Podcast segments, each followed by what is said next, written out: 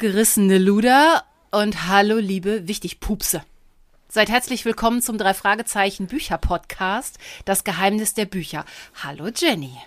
Hallo Katrin. Und, Und hallo, hallo Sebastian. Sebastian. Hallo Katrin, hallo Jenny. Wie ihr merkt, wir sind heute nicht zu zweit, wir sind heute zu dritt. Ja, super schön. Und das haben wir ja letzte Woche schon angekündigt, ne, dass wir einen Gast haben werden. Und wir freuen uns riesig, dass wir dich begrüßen dürfen, Sebastian. Und äh, einige Hörer, die uns ja schon jetzt auch eine Weile verfolgen, erinnern sich noch an Recherchen und Archiv. Und nach Stefan bist du jetzt unser zweiter Ja, Gast. ich freue mich sehr. Vielen lieben Dank für die Einladung. Jetzt werden dra draußen wieder ganz viele Menschen weinen, weil sie die jetzt so, so frisch erinnert Oh Gott, werden. ja, das hoffe ich jetzt nicht, dass das der Effekt ist. Das wollte ich auf jeden Fall nicht. Aber ich freue mich mega, dass ich hier sein darf und äh, nochmal podcasten darf nach doch echt langer Pause. Stimmt, ist auch schon über ein Jahr. Ja, ne? ich habe nochmal geguckt. Irgendwie Dezember 22 hatten wir unsere letzte Folge rausgehauen. Insofern bin ich da echt raus aus dem Game und habe auch so ein bisschen Pause gebraucht. Aber das war jetzt eine super Gelegenheit, dass ihr gesagt habt, wir wollen was zusammen machen und ich freue mich, dass das jetzt klappt. Ja, wir freuen uns auch riesig und ich glaube, ganz, ganz viele, die jetzt weinen, die weinen vor Freude, weil sie endlich wieder äh, dich hören können und ihr werdet ja immer noch nach wie vor schmerzlich vermisst. Man liest es ja noch ganz oft und ich glaube, jetzt äh, sind wieder einige, die sich da schön freuen können. Ja, Deswegen. Ja, so. Hoffen wir, dass wir was Gutes machen. Ich finde es auf jeden Fall super cool, was ihr macht in der Zeit. Weil ich euch natürlich fleißig höre und irgendwie glaube, das ist auch für viele, die Recherchen und Archiv gehört haben, die sind, glaube ich, ganz zufrieden auch so mitgewechselt und sind treue Hörerschaft von euch mittlerweile geworden. Würde ich mir so vorstellen. Also Das nehmen wir einfach mal so an und hoffen das auch. Ja. Und da sind wir auch gerade schon an einem guten Punkt. Ähm, so ein bisschen, ha- hast du die, die letzte Folge gehört? Dann können wir nämlich ein bisschen zurückgucken. Das machen wir ja am Anfang immer, bevor wir mit der eigentlichen Folge anfangen. Gucken wir immer ein bisschen äh, Reaktionen auf unsere letzte Folge. Und das war das Geheimnis der Särge. Die hatte uns ja Stefan ursprünglich äh, eingebrockt. Und dann hat er sich vor der Aufnahme nochmal anders überlegt und hat gesagt, die ist ja eigentlich doof. Ich will doch was Okay. anderes. ja. Da hat er sehr Glück gehabt, dass ich nicht schon angefangen hatte zu lesen. Ja, ich hatte auch irgendwie haben vergessen, wie viel Aufwand so eine Vorbereitung ist, ne? Ja.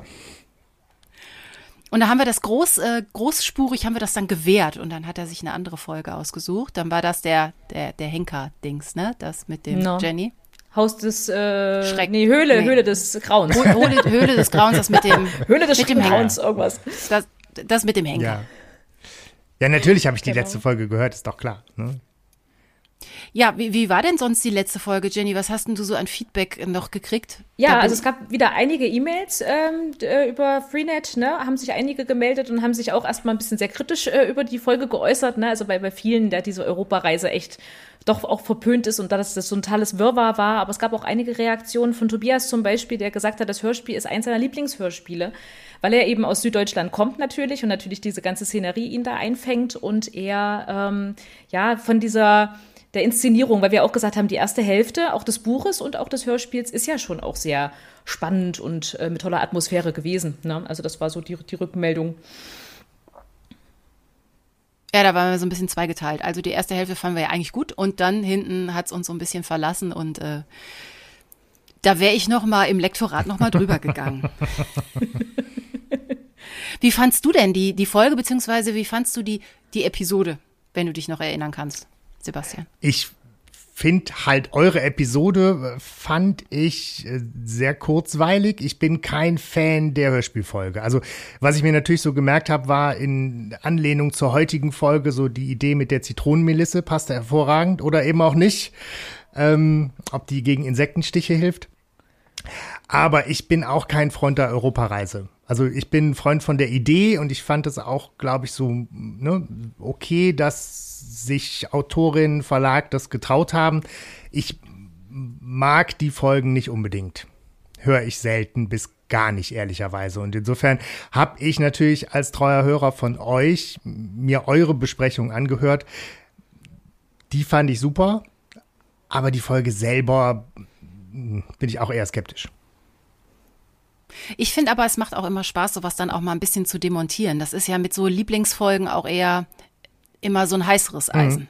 Also da bei solchen äh, bin ich dann immer eher ein bisschen emotionslos, wenn es dann um sowas geht wie ähm, flüsternde Mumie, da habe ich schon ein bisschen Angst. Ja, das stimmt, aber es gibt das. Die haben wir doch, die haben wir doch sehr, sehr wohlwollend besprochen. Also ich glaube, das war ja äh, dann wiederum schön. Das kann aber auch anders ausgehen und dann stehst du plötzlich da und es bröselt ja. dir so beim Erzählen weg. Ja, genau. Ja, demontieren macht natürlich aber auch Spaß mit den Folgen, die so offensichtlich ein bisschen trashiger, ein bisschen alberner, alberner, ein bisschen drüber sind oder so. Und das ist da ja auch nicht der Fall. Also die plätschert halt so ein bisschen dahin. Also klar hat die diese komische Höhlenfrau da, aber ähm, ansonsten fehlt es halt auch an Skurrilitäten so ein bisschen, ne? Ja, und dann am Ende fehlt dann auch noch die Höhlenfrau. Ja. Das war ja sowieso doch das, das, das Schärfste überhaupt. Ja, erst wird die so total krass geil eingeführt, Bob ist total obsessed ja. und dann ist die einfach weg. Ja, einfach nicht mehr existent. Ja, schade, verschenkt. Irgendwie doof. Ja. Gut, jetzt haben wir eine neue Episode. Vielleicht hat er da noch mal die Chance, neue Obsessionen zu finden. Wir wissen es noch nicht. Ich weiß es noch nicht. Ich habe übrigens ein paar Hausaufgaben gemacht. Ich musste ja ein paar Hausaufgaben erledigen in der Folge. Ich habe mal nachgeguckt, wie viele Taschenbuchausgaben ich habe. Es sind an der Zahl elf. Hm. Und die sind nicht alle vom Omnibus Verlag, sondern nur drei. Ich habe noch ganz viele andere äh, Verlage da abgeklappert. Ähm, ich habe dann aber noch mal reingelesen in den Fall davor, also zumindest ans Ende, als sie ja die Spinne mit nach Europa nehmen, äh, mit nach Deutschland nehmen wollten. Und die reden dann auch wirklich nur drüber. Die heißt übrigens Franka, das wusste ich auch mhm. nicht mehr. Ähm, genau, und das ist, die letzte Szene ist dann in dem Buch wirklich nur, dass sie sagen, komm mit nach Deutschland, wir nehmen dich mit, damit dich die Gangster da halt nicht aufspüren, gell, und sich nicht rächen wollen, weil die ja ausgestiegen aus dieser Bande. Also keine Spinne in Deutschland, die zumindest dann in dem Fall nochmal auftauchte. Schade eigentlich. Toll, da so wird sich um Aussteiger gekümmert. Erst große Versprechungen machen und dann. Kann sie bleiben, wo der Pfeffer wächst. Naja. Aber Sebastian, du hast uns, nee, halt, wir haben noch eine, eine Sache auf dem Programm, bevor wir in die Folge überhaupt einsteigen. Hattet ihr einen Drei-Fragezeichen-Moment im letzten Monat? Ich hatte ausnahmsweise sogar keinen. Also außer der Vorbereitung. Jetzt habe ich wieder, jetzt habe ich so deine Antwort, Jenny. Das sagst du ja ganz gerne. Ja, also ich habe, ich habe in der Vorbereitung jetzt das Buch gelesen, ich habe das Hörspiel gehört und also ich habe im Moment immer mehr TKKG-Momente. Das ist sehr peinlich okay. eigentlich. Aber ich habe jetzt Folgen gefunden unter im Retro-Archiv, die ich echt nicht kannte. Ich kannte bis dahin die Bettelmönche aus Atlantis äh, nur vom Namen. Mhm. Und den Schlangenmenschen, weil davon hatte ich zwar die Hülle, aber nicht die Kassette. Da war nämlich eine andere drin. Da war die Nacht des Tigers oder wie das heißt, war da drin.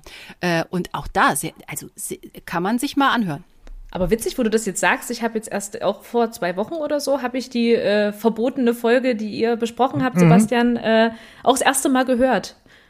Ähm, ja. Zum ja. allerersten Mal. Zum Wo aller, hast du die aller, da gefunden Mal, dann? Ja.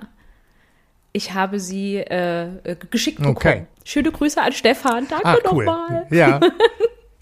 Ja, ich habe sie jetzt im äh, Kassettenschrank mitstehen. Ja, sehr gut. No. Schön.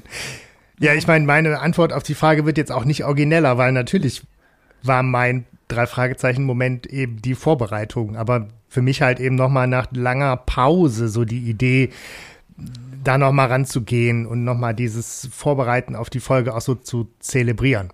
Ne, als wir aufgehört haben, habe ich halt schon so ein bisschen auch Pause gebraucht, habe auch gemerkt, dass das gut getan hat, habe auch irgendwie eine Zeit lang echt weniger drei Fragezeichen gehört und so ein bisschen auch inhaltlich Abstand genommen. Ich habe halt immer mal die Neuerscheinungen gehört, aber mich da nicht so in das Thema reingefuchst und so ein bisschen Pause gebraucht. Und jetzt war natürlich so das nochmal der Aufschlag, wo ich sage, cool, ich höre nochmal ne, Signale aus dem Jenseits, ich höre die Hörspielfolge Insektenstachel, ich nehme das Buch zur Hand, das war sicherlich nochmal tatsächlich der besondere Moment auch eben, weil ich habe als, als Kind schon auch ein paar Bücher gelesen, aber eher die Hörspiele schon viel mehr gehört. Also ich habe so zum Buch der Automafia, das fiel mir in der Vorbereitung ein, noch insofern eine besondere Beziehung, als dass ich da in der Grundschule mal bei so einem Vorlesewettbewerb mit gemacht habe und da weiß ich noch, dass ich total Schwierigkeiten hatte, diesen Namen, diese Automarke Corvair auszusprechen. Deswegen hat sich das so eingeprägt und irgendwie war so diese Begegnung mit den Büchern für mich tatsächlich der Moment nochmal. Ne? Also so richtig das, das Buch zur Hand nehmen, zu lesen und das hat gut getan und echt Spaß gemacht. Cool. Mein Fragezeichen-Moment ist tatsächlich auch mit einem Buch verbunden und ich habe tatsächlich diesmal einen, weil sonst bin ich ja auch diejenige, die sagt, hier die Vorbereitung. Mhm. Und ich hatte aber gestern, der war, er war tatsächlich gestern ganz frisch, ähm, kommt immer donnerstags ein Kind zu mir äh, in die Praxis und äh, ja, und der Vater las ein Buch, äh, als sie gewartet haben und ich will gerade so mit dem Mädchen hintergehen, guck so auf das Buch, war nur so ein schwarzer Einband und drei weiße Fragezeichen drauf und ich, was lesen Sie da? die drei Fragezeichen. Und ich, wie krass ist das denn, ja? Und es ist halt eine Familie mit Migrationshintergrund. Und ähm, er hat von seiner großen Tochter äh, die Empfehlung gekriegt, hier, lies die Bücher, Ach, da schön. kannst du Deutsch lernen. Und er hat dann gesagt, äh, das erste Buch habe ich gelesen, um zu lernen. Jetzt lese ich Weiß Story gut. Nicht, ja. Ach, schön. Weiter. Mega hat geil. Er, hat er dir verraten, welche Folge er da gerade gelesen hat? Ich habe sofort reingeguckt ins Buch und es war der höllische Werwolf. Und ich habe gesagt, wenn Sie noch ein paar, paar, mehr brauchen, ich habe 60 Stück im Schrank stehen, sagen Sie nur Bescheid, Sie kriegen. Ja, das war geil. Hast du ein bisschen Werbung gemacht, auch für deinen Podcast, oder? Ja, ja habe hab, hab ich gesagt, aber ich glaube, er konnte mit, mit Podcast okay. nichts anfangen. Also Aber sonst nutze ich natürlich auch jede Gelegenheit, wo ich dann sage, ja, hier, lest mal. Ich habe auch äh, wieder bei der Open Stage mitgemacht. Äh, letzten Freitag haben wir hier immer mal ab und zu, wo du so fünf Minuten die Bühne kriegst mhm. und kannst da irgendwas machen. Ja, und beim letzten Mal habe ich ja aus meiner äh, Fanstory vorgelesen und äh, diesmal habe ich Gedichte vorgetragen. Aber dann habe ich mich auch mit einer unterhalten und habe gesagt, ich habe schon auch zwei, drei Fragezeichen Fanstories geschrieben und sie, oh, was geil. Und dann habe ich gesagt, hier, kannst du lesen und dann schön Podcast hören, bitte, ja? Ja, gehört sich so. Sehr gut. Richtig. Boah, das finde ich aber auch krass, dass du dann, äh, also ich meine, das eine ist ja so ein bisschen der, der Weg in die Öffentlichkeit jetzt über so einen Podcast, wo man schon einen gewissen Drang haben muss, dass auch, ne, man hat halt Publikum, aber sich auf eine Bühne stellen und was vorlesen und eigene Gedichte vorlesen und so, das finde ich nochmal äh, bemerkenswert eins draufgesetzt. Ja, das war auch wirklich äh, ziemlich cool, weil das Publikum auch immer so wohlwollend dort ist. Also du kannst da wirklich ja alles machen und es war aber dann vorher auch, war ich total aufgeregt und dachte, man geht ja so ein bisschen aus der Komfortzone raus und dann gibt er so ein bisschen auch was preis, mhm. ne? Und das war dann schön, wie die Reaktionen dann danach auch waren. Und da waren auch tolle Künstler und total bunt gemischt. Ne? Gab es welche, die haben Klavier gespielt und gesungen, ähm, Kabarett, äh, kleine Einlage da gemacht und ähm, ja, Gitarre gespielt und gesungen. Ne? Und dann aber auch alle, also von professionell bis semi bis ich habe gerade meinen ersten Song geschrieben und will euch das zeigen. Mhm. Ne? So, das ist cool. Ja, mega. Ja, also mehr Bühne. Ja. Mach doch mal einen Live-Podcast, ne? Ja, das ist ja mit der Log das ist ja immer mit, mit den Kilometern zwischen uns ein bisschen schwierig, aber vielleicht gibt's das im Oktober.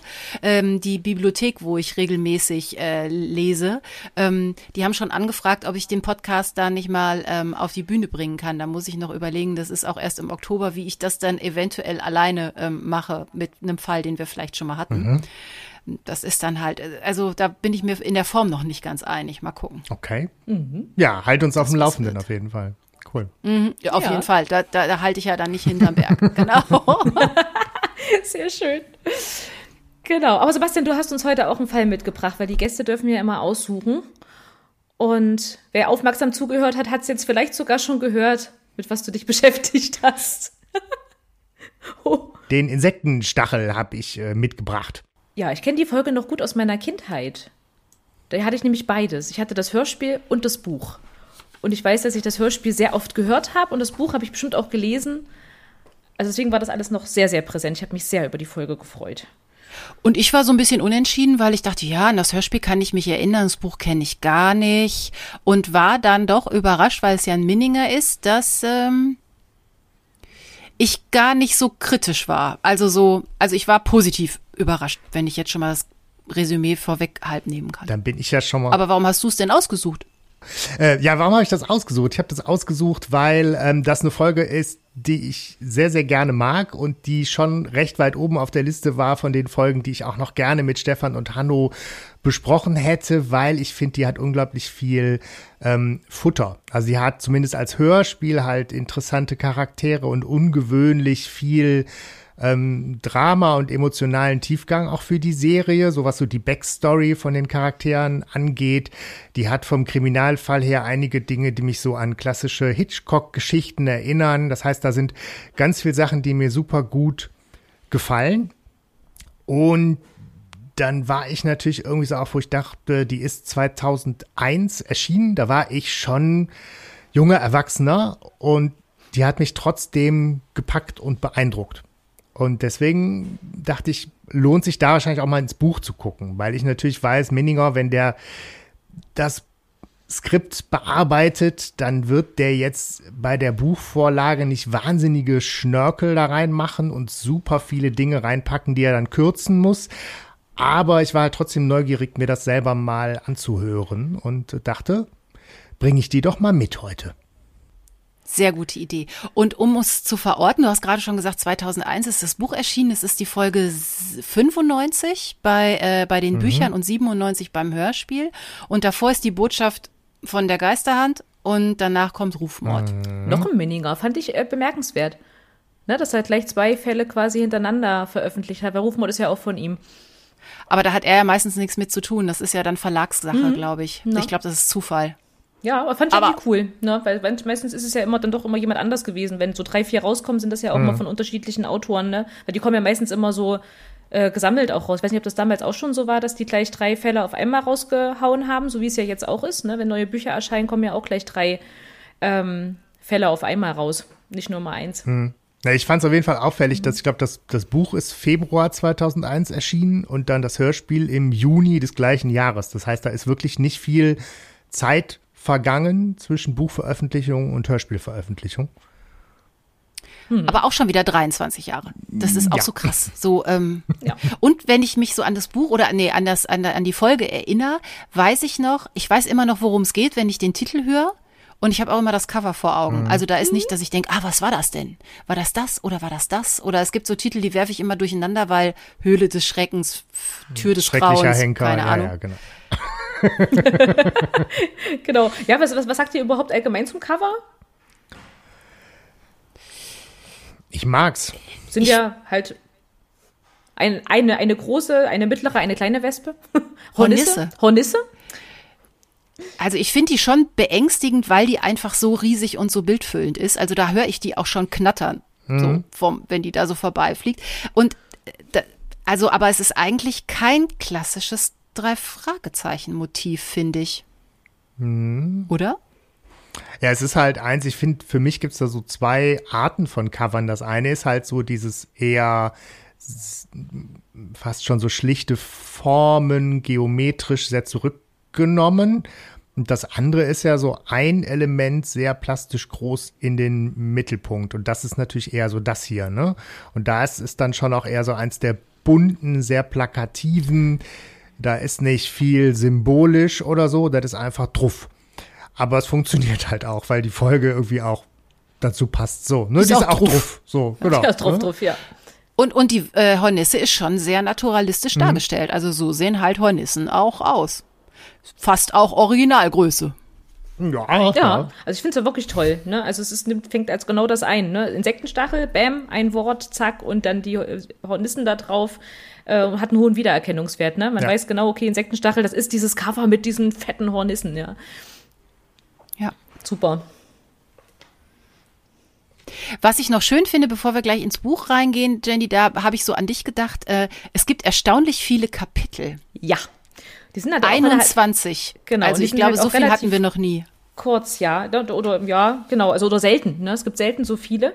Finde ich aber immer schön, wenn die Kapitel nicht so länger als fünf Seiten sind. Ich weiß auch nicht. Das ist irgendwie, ich mag das manchmal lieber, als wenn die so elend lang sind. Also sind ja, ja. drei Fragezeichen eh nie lang. Ja, also wir lesen gerade Harry Potter, ich lese es gerade den Kindern vor. Da ist ein Kapitel 30 Seiten und länger. Mhm. Ja, das ist natürlich echt elendig lang. aber hier sind die so zwischen fünf und sieben oder acht Seiten ja meist. Und ähm, Fand ich auch toll. Und immer nur ein Wort, ne? Also, wenn man sich die mhm. Kapitelliste ja so anguckt, ist auch sehr übersichtlich, ne? Also gar nicht hier viel. Ja, und du merkst schon, und dass es nicht unbedingt wahnsinnig viel gute Laune wahrscheinlich gibt, ne? Wenn man sich die Kapitelnamen anguckt, ja. ist das dann auch eher so druff. Ne, wie Entsetzen, Panik, Trauma, Parasiten, Angst, Beklemmung, Angriff, keine Ahnung, das ist alles schon eher wirklich so dieser Attacke-Modus, wo man so Ja. durch die Geschichte durchgepeitscht wird. Willkommen in einem Horrorbuch. Wir haben alle Ingredienzien, glaube ich, äh, parat. Ja. Und es geht heiß los mit Hitze im ersten Kapitel. Und das für den, der nur das Hörbuch, äh, Hörspiel kennt, äh, der, der kriegt auch direkt was Neues serviert. Wir sind nämlich im Bett mit Justus Jonas. Ja, und es ist echt monsterheiß und er wacht aus seinem Traum da auf und kann sich nicht erinnern und denkt, er leidet schon an Gedächtnisschwund. Also ich muss sagen, ich kann mich oft an meine Träume nicht erinnern und das macht mir jetzt eigentlich keine Sorgen. Aber Justus Nein. Ist, ah, Jenny, da habe ich auch recherchiert. Es ist nämlich so, also die durchschnittliche Traumerinnerung in Deutschland 2022 liegt laut einer repräsentativen Umfrage bei einem Traum pro Woche. Okay. oh krass. Hm. Genau, und das hat halt auch verschiedene Gründe, weil meistens träumen wir in der REM-Phase. Also es gibt drei Phasen. Es gibt äh, es gibt den normalen Schlaf, den Tiefschlaf und die REM-Phase. Und weil das Gehirn in der REM-Phase am, am aktivsten ist, träumen wir da auch am meisten, ähm, können uns aber auch nicht immer dran erinnern, weil das Gehirn muss halt hochfahren beim Aufwachen und beim Hochfahren geht halt schon mal das eine oder andere verloren und deshalb können wir uns oft danach nicht mehr so gut erinnern. Aber für alle, die da dran arbeiten wollen, man kann das üben und trainieren und wenn man ein Traumtagebuch führt, wird das besser mit der Traumerinnerung und angeblich ähm, können sich Frauen im Schnitt häufiger an ihre Träume erinnern als Männer. Frage in die Runde. Also du hast gerade gesagt, du kannst dich nicht so oft erinnern. Hm, ich, auch nicht. Jetzt, jetzt wieder, aber ich weiß nicht, wie geht's dir da, Sebastian? ich kann mich super selten an Träume erinnern. Also wenn sind das so ne, letzte Gedankenfetzen so vorm Aufwachen, aber das ist dann auch selten was erzählenswertes oder selten was, wo ich jetzt noch mal einen Tag drüber nachdenke, weil mir das irgendwas sagen will. Ähm, also ich bin jetzt niemand, der super intensiv oder häufig sehr lebhaft träumt, glaube ich. Oder ich habe es einfach, ne, ich kann mich nicht dran erinnern. Typisch Mann. Wahrscheinlich unter Umständen eher das zweite, weil dass wir träumen ist so. Das ist auch permanent äh, Training fürs Gehirn. Das Hirn arbeitet und lernt auch in der Zeit, wenn es träumt. Ähm, nur das mit dem Erinnern ist halt mal. Aber ich träume halt auch wahrscheinlich dann weniger dramatische Dinge als jetzt Justus. Denn das ist ja schon so, ne, in dem Traum, den Minninger uns da schildert, der stürzt dann mit dem Auto den Abhang runter und die retten sich durch ein Maisfeld und irgendein fremder Mann springt aus dem Gebüsch. Das heißt, fängt ja schon echt mit so einem Albtraum an, den man nicht haben möchte. Da lernt man bestimmt auch was draus, aber möchte ich nicht haben. Sehr schön, er versucht ja auch zurückzukommen in den Traum. Das versuche ich auch mal, wenn ich mal so einen ganz tollen hatte, dass ich denke, jetzt, jetzt war aber gerade spannend. Ich Ja. möchte zurück. Und es gelingt mir bis jetzt nicht. Wenn man luzides Träumen beherrscht, kann man wohl zurückkehren in diese Klarträume. Da muss ich noch. Ist muss ich mir einmal passiert. Ich arbeite da gerade dran. Und mir ist das schon mal passiert. Ich habe das schon mal geschafft. Okay. Tatsächlich. Dieses Bewusstsein, ich träume jetzt und dann versuche ich zu steuern, was im Traum passiert Genau. und wie ich das, das erlebe. Kann ich, das kann ich ziemlich oft sogar. Okay. Und das, äh, ich weiß noch nicht, wie man es trainiert, aber ich äh, bin dran. Jenny, das ist gut. Dann bist du ein Oneironaut. So nennen sich nämlich Leute, die Klarträume beherrschen. So, ich schon ordentliche Kommt jetzt in meine Stellenbeschreibung. Das schreibe ich jetzt in meinen Lebenslauf mit rein. Rechercheleistung direkt hier, Hammer. Ja, ich habe mir schon Mühe. Ich kann halt nicht anders mittlerweile, ne? Das, ich muss das dann auch direkt. Ja, ich, äh, ich finde das aber auch cool, so ein bisschen links und rechts dann auch noch Sachen gucken oder so. Also ich, war irritiert, weil es wird ja geschrieben, dass der Justus natürlich auch so unruhig schläft und träumt, weil es ja so unfassbar heiß ist. Und dann stöhnt er da über 29 Grad. Wo ich jetzt so dachte, geht aber noch mehr, oder? Aber nicht nachts. Ja. Also bei uns ist, glaube ich, eine tropische Nacht in, bei uns in Deutschland liegt, glaube ich, bei über 20 Grad. Das sind, nennen wir schon tropische Nächte. Und da wird dir schon ziemlich heiß. Und 29 Grad, ich glaube, das ist schon, selbst für ähm, kalifornische Verhältnisse schon heiß. Aber man kann sich richtig vorstellen. Ich finde, wenn man das schon so liest und man liest so, es ist so heiß und man will die Decke ja eigentlich gar nicht an sich haben und dann kommt da jetzt noch der Worst Case. Jetzt hört er ja auch noch so eine Mücke. Ja. Oh, man hat es gleich im Ohr, dieses Geräusch. Ah. Und dann bist du unter der heißen Decke und dann willst du nicht, dass das Vieh dich sticht und dann wickelst du dich in diese Decke und die ist schon heiß und dann bist du da wie so ein Kokon. Ja. Habe ich auch schon gemacht. Das ist zu, äh, zu der Rubrik kenne ich. Äh, Habe ich auch schon gemacht. Und dann, also ich wäre schon fast erstickt, aber Hauptsache dieses Viech kriegt mich nicht. Ich fand halt in dem, in dem ersten Sätzen wirkt Justus halt wirklich nochmal sehr kindlich eigentlich. Also dieses, ne, man, man strampelt und stöhnt und es ist irgendwie so heiß und dann kommt da die blöde Mecke, Mücke und man muckelt sich so ein und weiß nicht, was. Das ist halt so, so, so eine stressige, aber irgendwie auch sehr kindliche Schilderung, ne, fand ich so.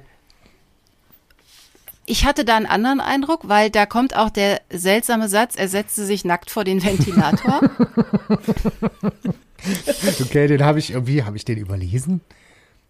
Das ist, als er dann wach wird und dann will er sich wieder hinlegen und dann kommt die Mücke. Okay. Aber zwischendurch versucht er das mal mit dem Ventilator, weil er dann irgendwie sein, sein Pyjama irgendwie auszieht und naja, gut. Das ist auch gar nicht so gut, wenn man Zug kriegt. Dann, das sollte man auch gar nicht nachmachen. Ja. Ja, auf jeden Fall wird halt echt viel auch in dem Buch immer wieder ja über diese Hitze und diese Anstrengung bei der Hitze. Das ist schon so ein Thema, was sich von der, wie so eine Klammer auch tatsächlich vom, übers ne, Buch erstreckt. Und Gefällt mir aber auch sehr gut, weil so mit Hitze kann ich auch nicht so gut umgehen und das ist dadurch, dass sich das noch intensiver, finde ich, durchzieht als im Hörspiel. Da wird zwar auch genannt, mhm. aber im Buch ist es viel präsenter. Äh, macht es auch dieses Unangenehme. Also wir steigen schon echt mit so einer unangenehmen Situation, die vielleicht auch viele kennen, eben mit, mhm. oh, alles ist so heiß und man kriegt keine Abkühlung und dann noch so, so ein Mückenviech und so. Ja. Ähm, ja.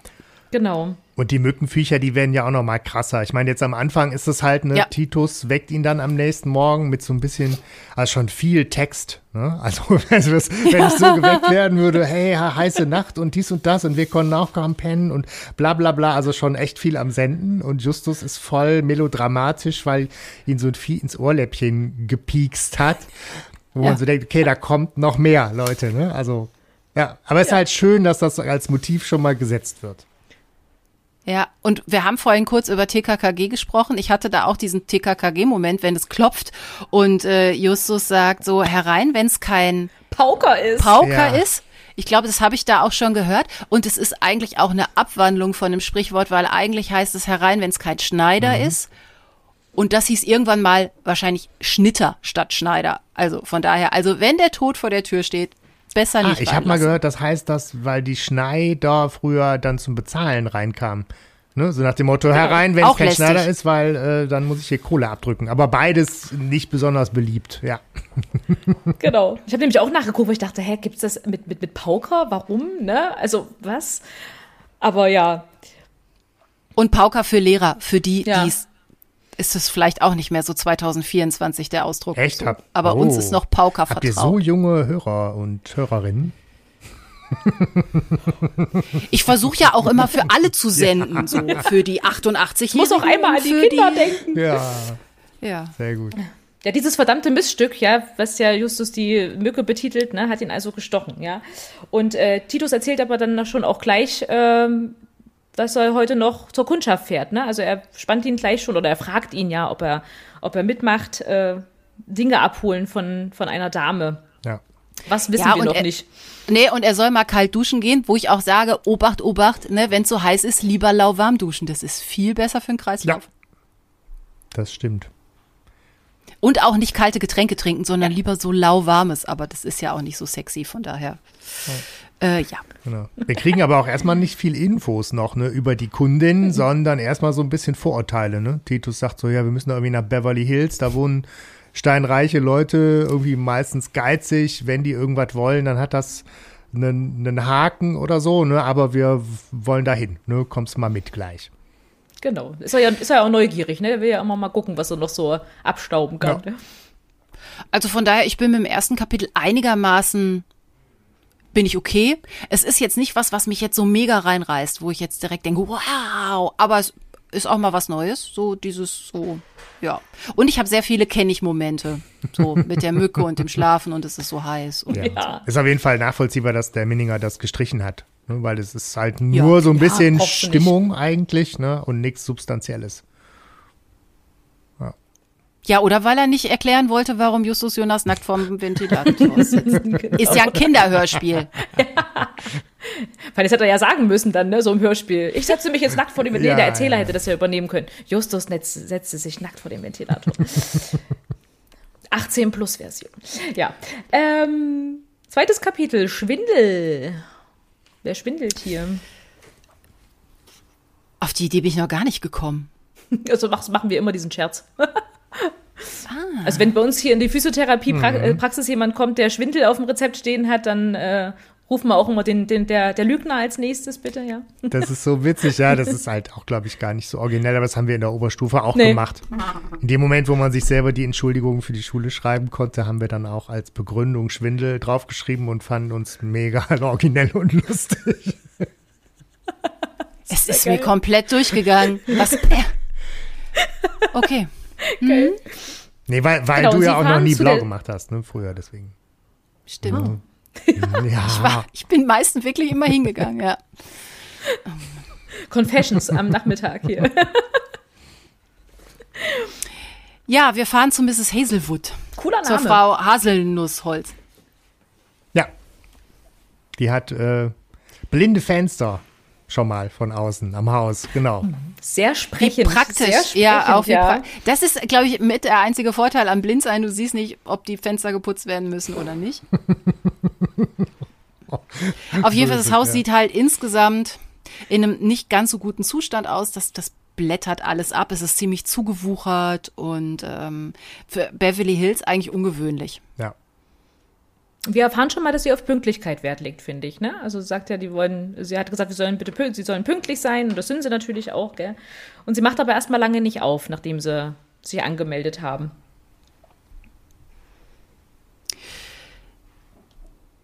Aber irgendwann dann doch. Und ähm, sie ist so ein bisschen seltsam und fragt erst irgendwie, wo ihre Haushaltshilfe ist. Und Titus hält ihr die Hand hin und sie reagiert irgendwie nicht. Das ist irgendwie alles ein bisschen äh, seltsam. Und sie sagt, ach, sie leidet ja auch so unter der Hitze und sie war im Krankenhaus und man denkt sich schon, oh, die Dame hat aber eine Menge zu erzählen so. Und ja, sie hat seit zwei Tagen äh, Unterstützung von Laura und äh, Titus will sofort zum Geschäftlichen übergehen und sagen so, was ist denn hier mit Ihrem Inventar? Der möchte sich da auch gar nicht ewig aufhalten, glaube ich. Fand ich übrigens ein krasses Detail. Im Hörspiel ist ja nur so, die ist seit kurzem da. Seit kurzem kann ja auch eine Woche, zwei oder drei sein. Ja.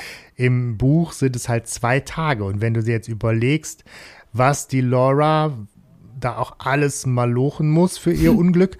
Ähm, also die hat in den zwei Tagen ja zum Beispiel schon diese kompletten 27 Kisten Bibliothek einfach auch schon mal packen dürfen, ne? Stimmt. Die hat da schon mal echt rangeklotzt. Stimmt, plus irgendwie wässern, putzen, Listen schreiben, das haben sie ja auch schon mhm. gemacht. Kochen. Mhm. Ja. Staubsaugen und was da sonst noch so ist. Also ich weiß nicht, ob ja. die sich das alles so gut überlegt hat. Aber genau, die ist halt seit zwei Tagen als Haushaltshilfe ähm, da und man kriegt halt eine Idee von den Schilderungen, dass es auch ganz sinnvoll ist, dass die Mrs. Hazelwood Hilfe bekommt. Und sie erzählte auch direkt, dass sie eben einige Wochen im Krankenhaus gewesen sei und deswegen viel liegen geblieben sei. Ne? Und ähm, ja, was übrigens schön ist im Hörspiel, da beginnt es ja wirklich auch szenisch. Da ist ja nicht der Erzähler, der äh, anfängt, sondern äh, Onkel Titus und Justus Jonas stehen vor der Tür und unterhalten sich und man hört Vogelgezwitscher und so ein Ding-Dong von der Klingel. Mhm. Und äh, direkt am Anfang hören wir dann halt Marianne Kehlau als Mrs. Hazelwood, was mir sehr gut ja, gefällt. Ja, natürlich. Einfach tolle, tolle Stimme. So, auch gut, gut besetzt im, im Hörspiel, ja. Mhm. Genau, und sie sagt, es geht halt um Bücher. Sie möchte gerne ihre ganzen Bücher verkaufen. Sie möchte ihre Bibliothek auflösen. Du hast eben schon gesagt, 27 Kisten sind schon gepackt. Und da ist so alles dabei. Es sind 1040 Bücher. Und äh, sie möchte auch damit nicht zum Antiquar, weil das sind alles Halsamstreiter. ja, genau. Hat sie irgendwie namentlich, mit einem hat sie schlechte Erfahrungen gemacht, aber irgendwie traut sie auch der ganzen Zunft nicht richtig über den Weg, genau, ne? Und ja, dass die irgendwie für billig BE-Bücher äh, kaufen und sie dann teuer wieder verkaufen, das versteht sie ja nicht. Sie fände ja 50-50, fände sie ja besser. Naja. ja. Aber ich finde es schön, dass dieser, das wird ja so als monströser Stapel beschrieben, dieser, dieser Kistenhaufen. Und sie, sie sagt ja dann eben auch nochmal, ne, Lexika, Bildbände, Romane, Kinderbücher, Sachbücher. Das heißt, sie, ne, es wird nochmal die ganze Bandbreite auch so erwähnt.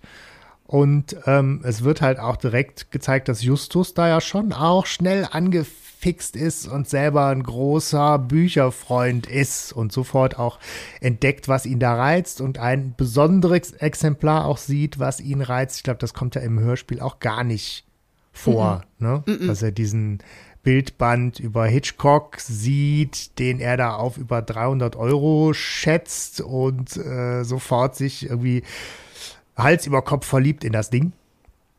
Mhm. Ja, das ist halt irgendwie echt ganz schön, weil Justus so der auch nochmal als Bücherwurm da auch äh, geschildert wird. Genau, und dann merkt man aber schon, dass sie da so ein bisschen auch äh, das mit, ja, es ist meine Bibliothek und ich, das muss alles weg und ich kann das nicht mehr sehen und man merkt schon, die ist schon irgendwie auch, das ist schon dringlich, die will das weghaben, ne? Und Justus genau. versteht das nicht, ne? Warum mhm. will sie jetzt ihre ganzen Bücher äh, weghaben? Aber dann demonstriert sie ja sehr, sehr eindrücklich, warum sie diese Bücher nicht mehr braucht. Sie nimmt halt ihre Sonnenbrille ab und Justus sieht halt in ihre, in ihre ähm, milchigen Augen und erkennt halt, oh, die Frau ist blind. Und das ist halt im Hörspiel mhm. auch sehr dramatisch gemacht, mhm. mit sehr viel Dramamusik und der Erzähler beschreibt es dann halt an der Stelle. Ja. Weiße Kugeln. Ja, schon, wenn du dich. Ja, keine genau. Pupille, keine Iris. Ja, das ist sehr eindringlich. Ja.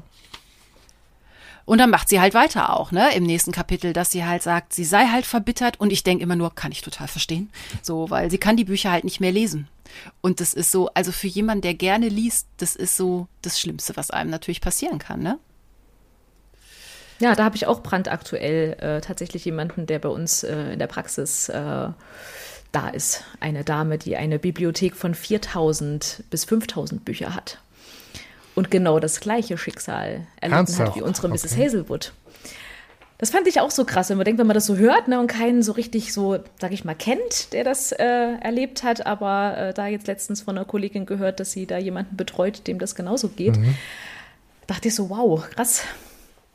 Ja, die halt auch ihre Bücher sehr äh, liebt oder geliebt hat. Ne? Und ähm, und Titus kommt ja auch so daher und sagt, ja, aber es gibt ja auch Blindenschrift. Mm. Und ich dachte in dem Moment, ja, das ist aber anders. Und sie sagt ja auch, nein, das ist was anderes. Ja, ja. ich dachte auch, das ist total passend für euch und euren Bücher-Podcast, mit welcher mhm. Liebe Mrs. Hazelwood, also klar ist da diese Verbitterung drin, aber auch diese ja fast schon lyrische Beschreibung, ne, was man alles an Gedanken und Gemälden zaubern kann aus diesen 26 Buchstaben plus ein paar Sonderzeichen. Also wie, wie begeistert sie eigentlich davon schwärmt, was Sprache und Wort und Buch so für, für einen Zauber aufbauen können. Ähm, das hat Minninger, finde ich, da auch echt schön nochmal so ähm, auf den Punkt gebracht. Auf jeden Fall. Und ich habe auch noch kurz mal zur Blindenschrift äh, Schrift noch mal recherchiert. Also es gibt zwei Arten. Es gibt eine Reliefschrift. Da sind wirklich die Buchstaben so so geprägt. Und das, was aber viele von uns kennen, wenigstens vom Namen her, ist halt die die Punkt- oder die Breilschrift. Mhm. Die hat ein Mann namens Breil 1825 entwickelt. Die besteht aus sechs erhabenen Punkten und damit kann man dann halt mit den Fingerspitzen kann man diese Punkte so abfahren, wenn man dieses Alphabet dann kennt. Das funktioniert schon ganz gut, aber und das war mir gar nicht so klar, bis ich es dann halt gelesen oder nachgelesen habe, dass Breilschrift halt viel mehr Platz mhm. braucht als ähm, gedrucktes. Und das Papier muss auch viel dicker sein, damit diese Punkte überhaupt also ne, nach außen dringen können. Das heißt also, wenn man einen Vergleich braucht, der Duden, Duden in Breilschrift umfasst 18 Bände. Mhm. Also einfach so lapidar zu sagen, ja, dann gibt's das halt in Blindenschrift. Na, also nicht jedes Buch lässt sich einfach übertragen. Das kostet halt auch viel Geld. Und ähm, da ist natürlich heute mit der Technik viel mehr möglich. Also äh, die Blinden profitieren natürlich extrem heute, dass es Computer gibt, da gibt es verschiedene Systeme und so. Aber als es wirklich jetzt nur Sachen in Papier gab, da war halt auch jedes Buch extrem kostbar. Ja, ja aber es ist spannend. Genau. Und auch das ist mir sofort aufgefallen, dass ich das cool finde, dass Menninger so eine Figur, so einen Charakter reinnimmt in seine Geschichte. Ne? Ich musste noch mal denken an hier im Bandes Voodoo, ne, wo jemand eben ohne Kehlkopf unterwegs ist. Also er, er traut sich halt auch, Figuren zu zeichnen, die so ein bisschen abseits des Mainstream irgendwie besetzt sind. Ne? Das fand ich schön. Ja, und dass sie ja auch so diese Verbitterung hat, mhm. das finde ich halt, das macht sie halt auch so besonders, dass sie da auch so mit umgeht und sagt so, und deshalb will ich diese ganzen Bücher auch nicht mehr, die erinnern mich nur an, an Dinge, die früher halt schön waren und die kann ich jetzt nicht mehr genießen, also muss das weg. Ja. Mhm. Genau. Und weg heißt dann ja eben, ich würde es gern spenden, aber irgendwie will es halt auch keiner haben. Ne, den Versuch hat sie ja wohl auch schon unternommen. Ich weiß nicht, ne, wie ausgiebig, aber sie schildert zumindest, dass sie auch versucht hatte, da irgendwie mal was äh, zu spenden und das keiner haben wollte. Und Antiquariat will auch keiner haben. Und ihr geht's halt auch nicht ums Geld, aber sie muss das irgendwie jetzt loswerden. Ne? Und dann wird ja schon auch gesagt, so, dass Titus Jonas ihr empfohlen wurde als ähm, ehrlicher Geschäftsmann und sie eigentlich darauf hofft, dass sie da jetzt die Sachen loswerden kann. Und da habe ich auch wieder so ein Kennig dran gemacht, weil äh, immer wenn, also ich, ich habe auch immer von einer großen Bibliothek geträumt und dachte, ah, umgeben von Büchern, das ist mein Traum, merkte aber auch irgendwann, oh, die lese ich gar nicht mehr alle und die stehen hier halt rum, die stauben zu, die fangen sogar irgendwann an zu riechen, wenn es so billiges mhm. Papier ist. Und wenn man sich dann versucht, von Büchern zu trennen oder auch Sachen aus dem Studium, wo ich dachte, das war teuer damals, so, das ist noch super in Schuss und dann will es keiner haben oder auf so Portalen, wo es dann irgendwie einen Cent für so ein Buch gibt, mhm. aber wegschmeißen will man es auch nicht. Also so die dieses, äh, ich habe da so viel Geld reingesteckt und hatte da auch ganz viel Liebe für und dann will es keiner mehr haben, ist auch ein blödes Gefühl. Ja, aber ich glaube, das wird auch tatsächlich in den kommenden Generationen wahrscheinlich noch mal was weniger mit den Büchern. Ich weiß, wir sind ja jetzt auch vor einem guten Jahr umgezogen und das Umzugsunternehmen hat ehrlicherweise gestöhnt und gesagt, wir hätten schon ganz schön viele Kisten mit Büchern, wo ich so dachte, okay, wahrscheinlich gibt es halt auch viele, die jetzt jünger sind als wir, die halt nicht mehr unbedingt den Duden auch in zwölf Bänden noch mitschleppen und sagen, der sieht auch noch schön aus im Regal, ich behalte den. Ähm, ja, ne, kann sein. Mhm. Aber. Ne? Ja, aber so, aber so Blättern in Büchern finde ich auch toll. Also ich merke das immer noch so. Ich habe ja Kunstgeschichte studiert und was so übergeblieben ist, also so Bildbände finde ich halt immer noch großartig. Oder Kochbücher finde ich auch mhm. viel schöner als irgendwie Rezepte aus dem Internet ziehen. Einfach so, ah, wenn die gut bebildert sind und so, toll. Ja, was, genau, wie geht's da weiter? Titus ist eigentlich so ein bisschen überfordert mit der Idee. Ne? Genau, der so. weiß nicht, was ja, er machen ja. soll. Der würde die Bücher mitnehmen, weiß aber nicht, wie er die jetzt auf dem Schrottplatz irgendwie loskriegt, ne? Und da genau, und sie sagt noch, sie sagt aber noch, sie, könnt, äh, sie könnte, äh, er könnte sie auf Kommission mitnehmen. Also das heißt, erst wenn er sie verkauft mhm. hat, gibt er ihr das Geld. Das ist ja schon mal ein Entgegenkommen von ihr, aber so richtig will er nicht. Genau, und dann sagst du, Jenny, hat Justus eigentlich eine sehr gute Idee. Genau, die wollen nämlich eine Online-Versteigerung machen. Ne? Die haben dann da ihre Listen und stellen das da rein und dann wird ein Mindestgebot festgelegt und dann kann der meistbietende äh, das dann haben. Ne? Und das ist eigentlich eine super Lösung. Ja.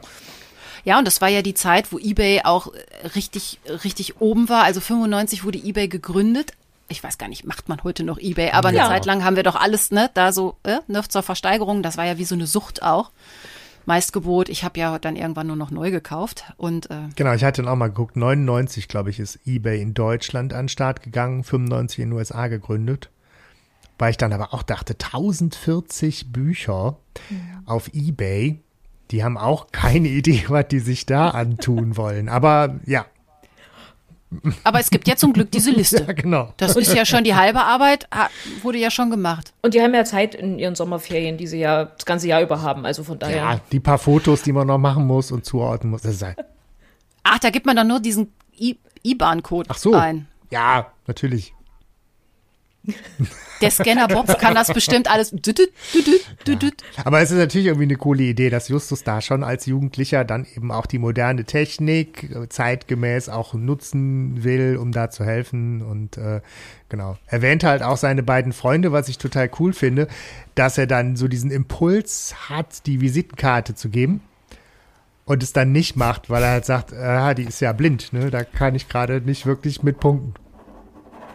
Ja, aber es ist so auch ein Moment, wo wir oft auch immer so, äh, so merken, dass man dann halt da schnell auch verbal in so ein Fettnäpfchen tritt. Das hatten wir ja später dann auch mit dieser seltsamen mhm. Jennifer, die dann auch solche Sachen sagt, wie, wir müssen das unter vier Augen besprechen. Ach so, ah. Mhm. So, in der Regel, also die blinden Menschen, die ich kenne, ähm, nehmen das auch gar nicht so krumm. Die sagen auch sowas wie auf Wiedersehen, so ohne dass alle sofort zu Staub ja, ja, ja, vor lauter Peinlichkeit. Aber ich finde es schön, dass Minninger sich Mühe gibt, diese, diese Redewendung und damit so ein bisschen zu spielen. Ne? Also das merkst du halt schon, dass er da Bock drauf hat, dieses Motiv äh, mehrmals aufzugreifen. Ja. Und die nehmen es ja meistens dann auch nicht so krumm. Ne? Also es ist ja meistens so, dass ja. man dann selbst natürlich total betroffen ist und sagt, ah, das habe ich denn jetzt da gerade gesagt. Und meistens ist es ja auch diese Krux, dass einem dann gerade dann sowas rausrutscht, wenn jemand vor einem ist. Ne? Das ist ja, ja. auch so ein. Hast du nicht immer kommen sehen. Aber es passiert. Haha. Hast du nicht immer kommen sehen. Haha. nee. so. Und wie gut, dass uns jetzt ein Schrei rettet, um mal eben abzulenken von diversen Oh. Peinlichkeiten. Jetzt geht die Luzi ab. Also das, das ist im Hörspiel ja so krass. Das ist das, was man, glaube ich, noch Ja. so, so ganz präsent hat, dieses, dieses Geräusch, was dann kommt, wenn so dieses Hornissenthema ja ist.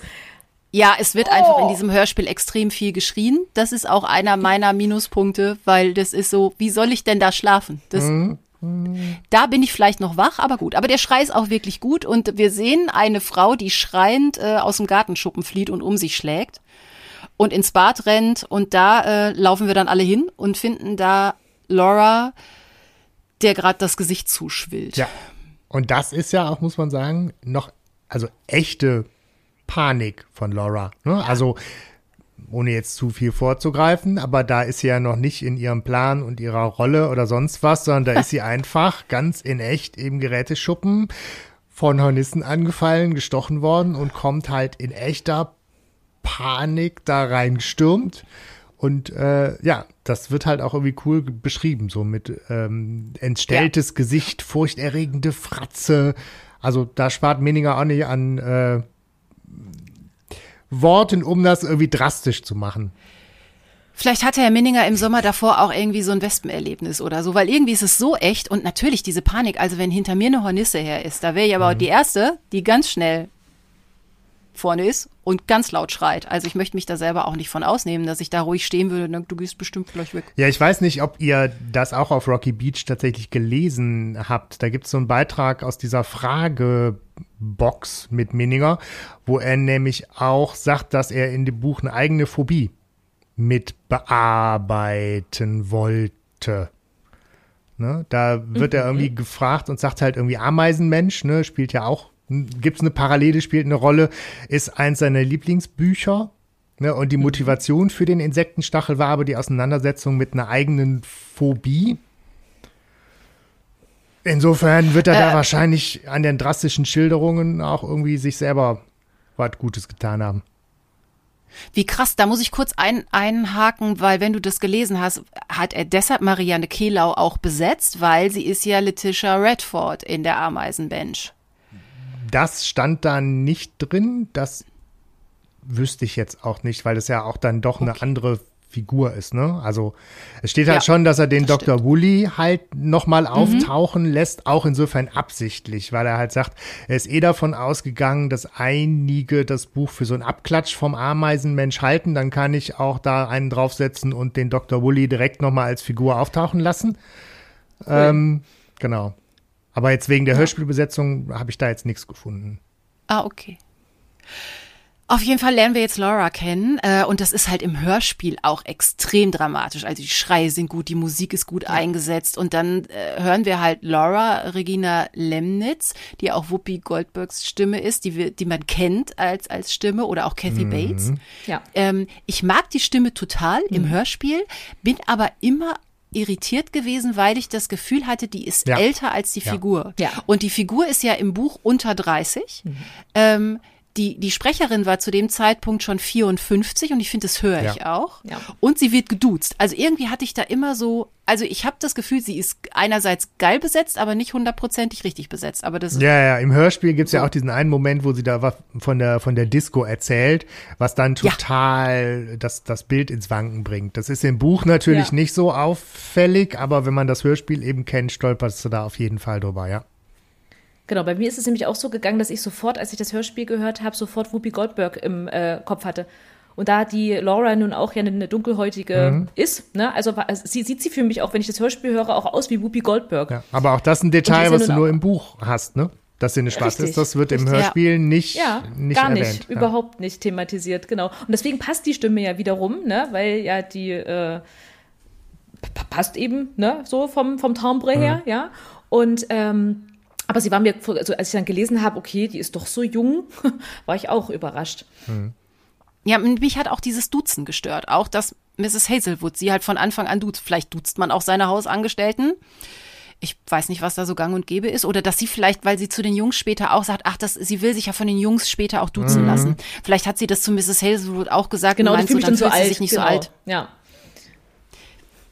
Aber das hat mich immer so ein bisschen, ein bisschen irritiert. Ja, auf jeden Fall ist sie ganz schön zerstochen, ne? Und muss dann doch mal ins Krankenhaus, weil es könnte dann doch schon mal gefährlich werden bei so äh, fünf äh, Moskit äh, äh, Hornissenstechen. Stichen? Drei. Meine Gott. Ah, drei hat sie, okay. Drei, aber sie sagt ja irgendwie, äh, sieben? sieben töten ein Pferd, drei töten einen Menschen. Das ist so ein, ähm, das ist im Volksmund durchaus so genau so tradiert. Ähm, aber die äh, Hornisse, obwohl sie ja irgendwie riesig ist und so, ähm, also das Gift, was sie hat, ist nicht äh, so schlimm wie das zum Beispiel von einer Biene. Es tut halt nur sehr weh, weil da so ein Schmerzverstärker drin ist. Und bei einer Biene ist halt der Nachteil, da bleibt der Stachel ja oft drin in der Wunde. Und, äh, und man hat einfach nicht so viel Erfahrungswerte hm. von Hornissenstichen. Deshalb ist es bei Wespenstichen und bei Bienenstichen, da kennt man einfach viel mehr und da hat man oft auch eine, also man darf natürlich kein Allergiker sein, das gehört natürlich noch dazu, weil da ist ja einer schon mhm. zu viel. So. Ja. Ähm, aber. Ja, aber ähm, darf ich euch noch was zu Hornissen erzählen? Ich habe sehr viel zu Hornissen äh, recherchiert. Obwohl uns das Buch natürlich auch schon erstaunlich viel über Hornissen und Moskitos wirklich äh, an die Hand gibt auch. Ne? So Bio-Unterricht gibt es da auch im Buch stellenweise. Ja, aber ja, äh, lass genau, mal hören, was du noch so hast. Also, die Königin ist 23 bis 25 Millimeter groß. Das ist, schon so, das ist schon ja. relativ, das ist schon groß. Also die sehen auch wirklich so aus wie auf dem Cover, da können wir uns das nochmal angucken. Ähm, standen bei uns in Deutschland lange auf der roten Liste, weil gefährdet. Das ist seit Mitte der 70er Jahre, ähm, ist, kommen sie bei uns hier wieder häufiger vor. In Nordamerika gibt's die erst seit 1840, weil äh, da haben die Menschen sie halt irgendwann eingeschleppt.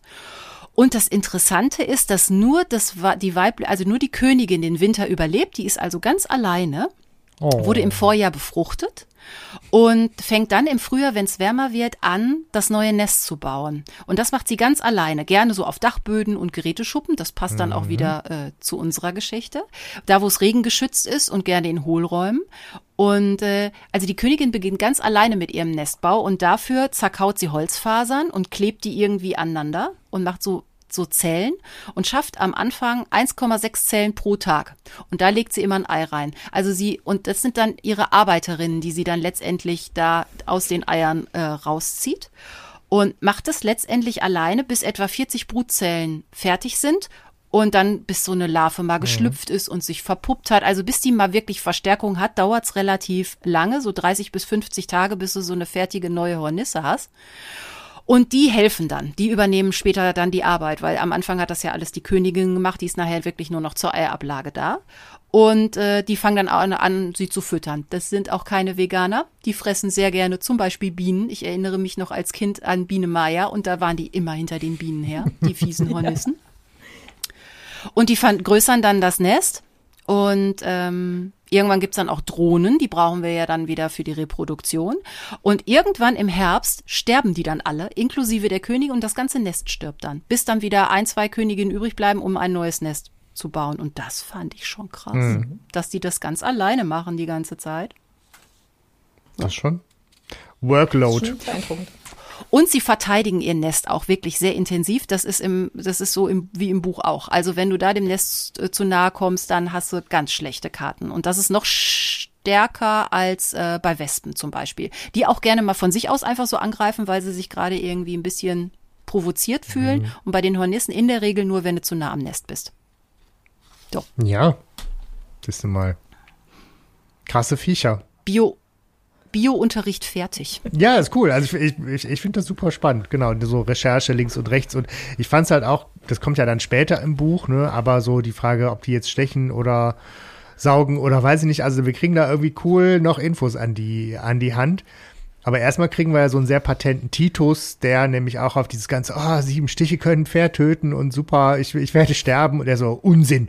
Na, also der macht da erstmal wieder ruhig. Ja. Ne? So für jetzt bleib mal locker. Das fand ich total gut.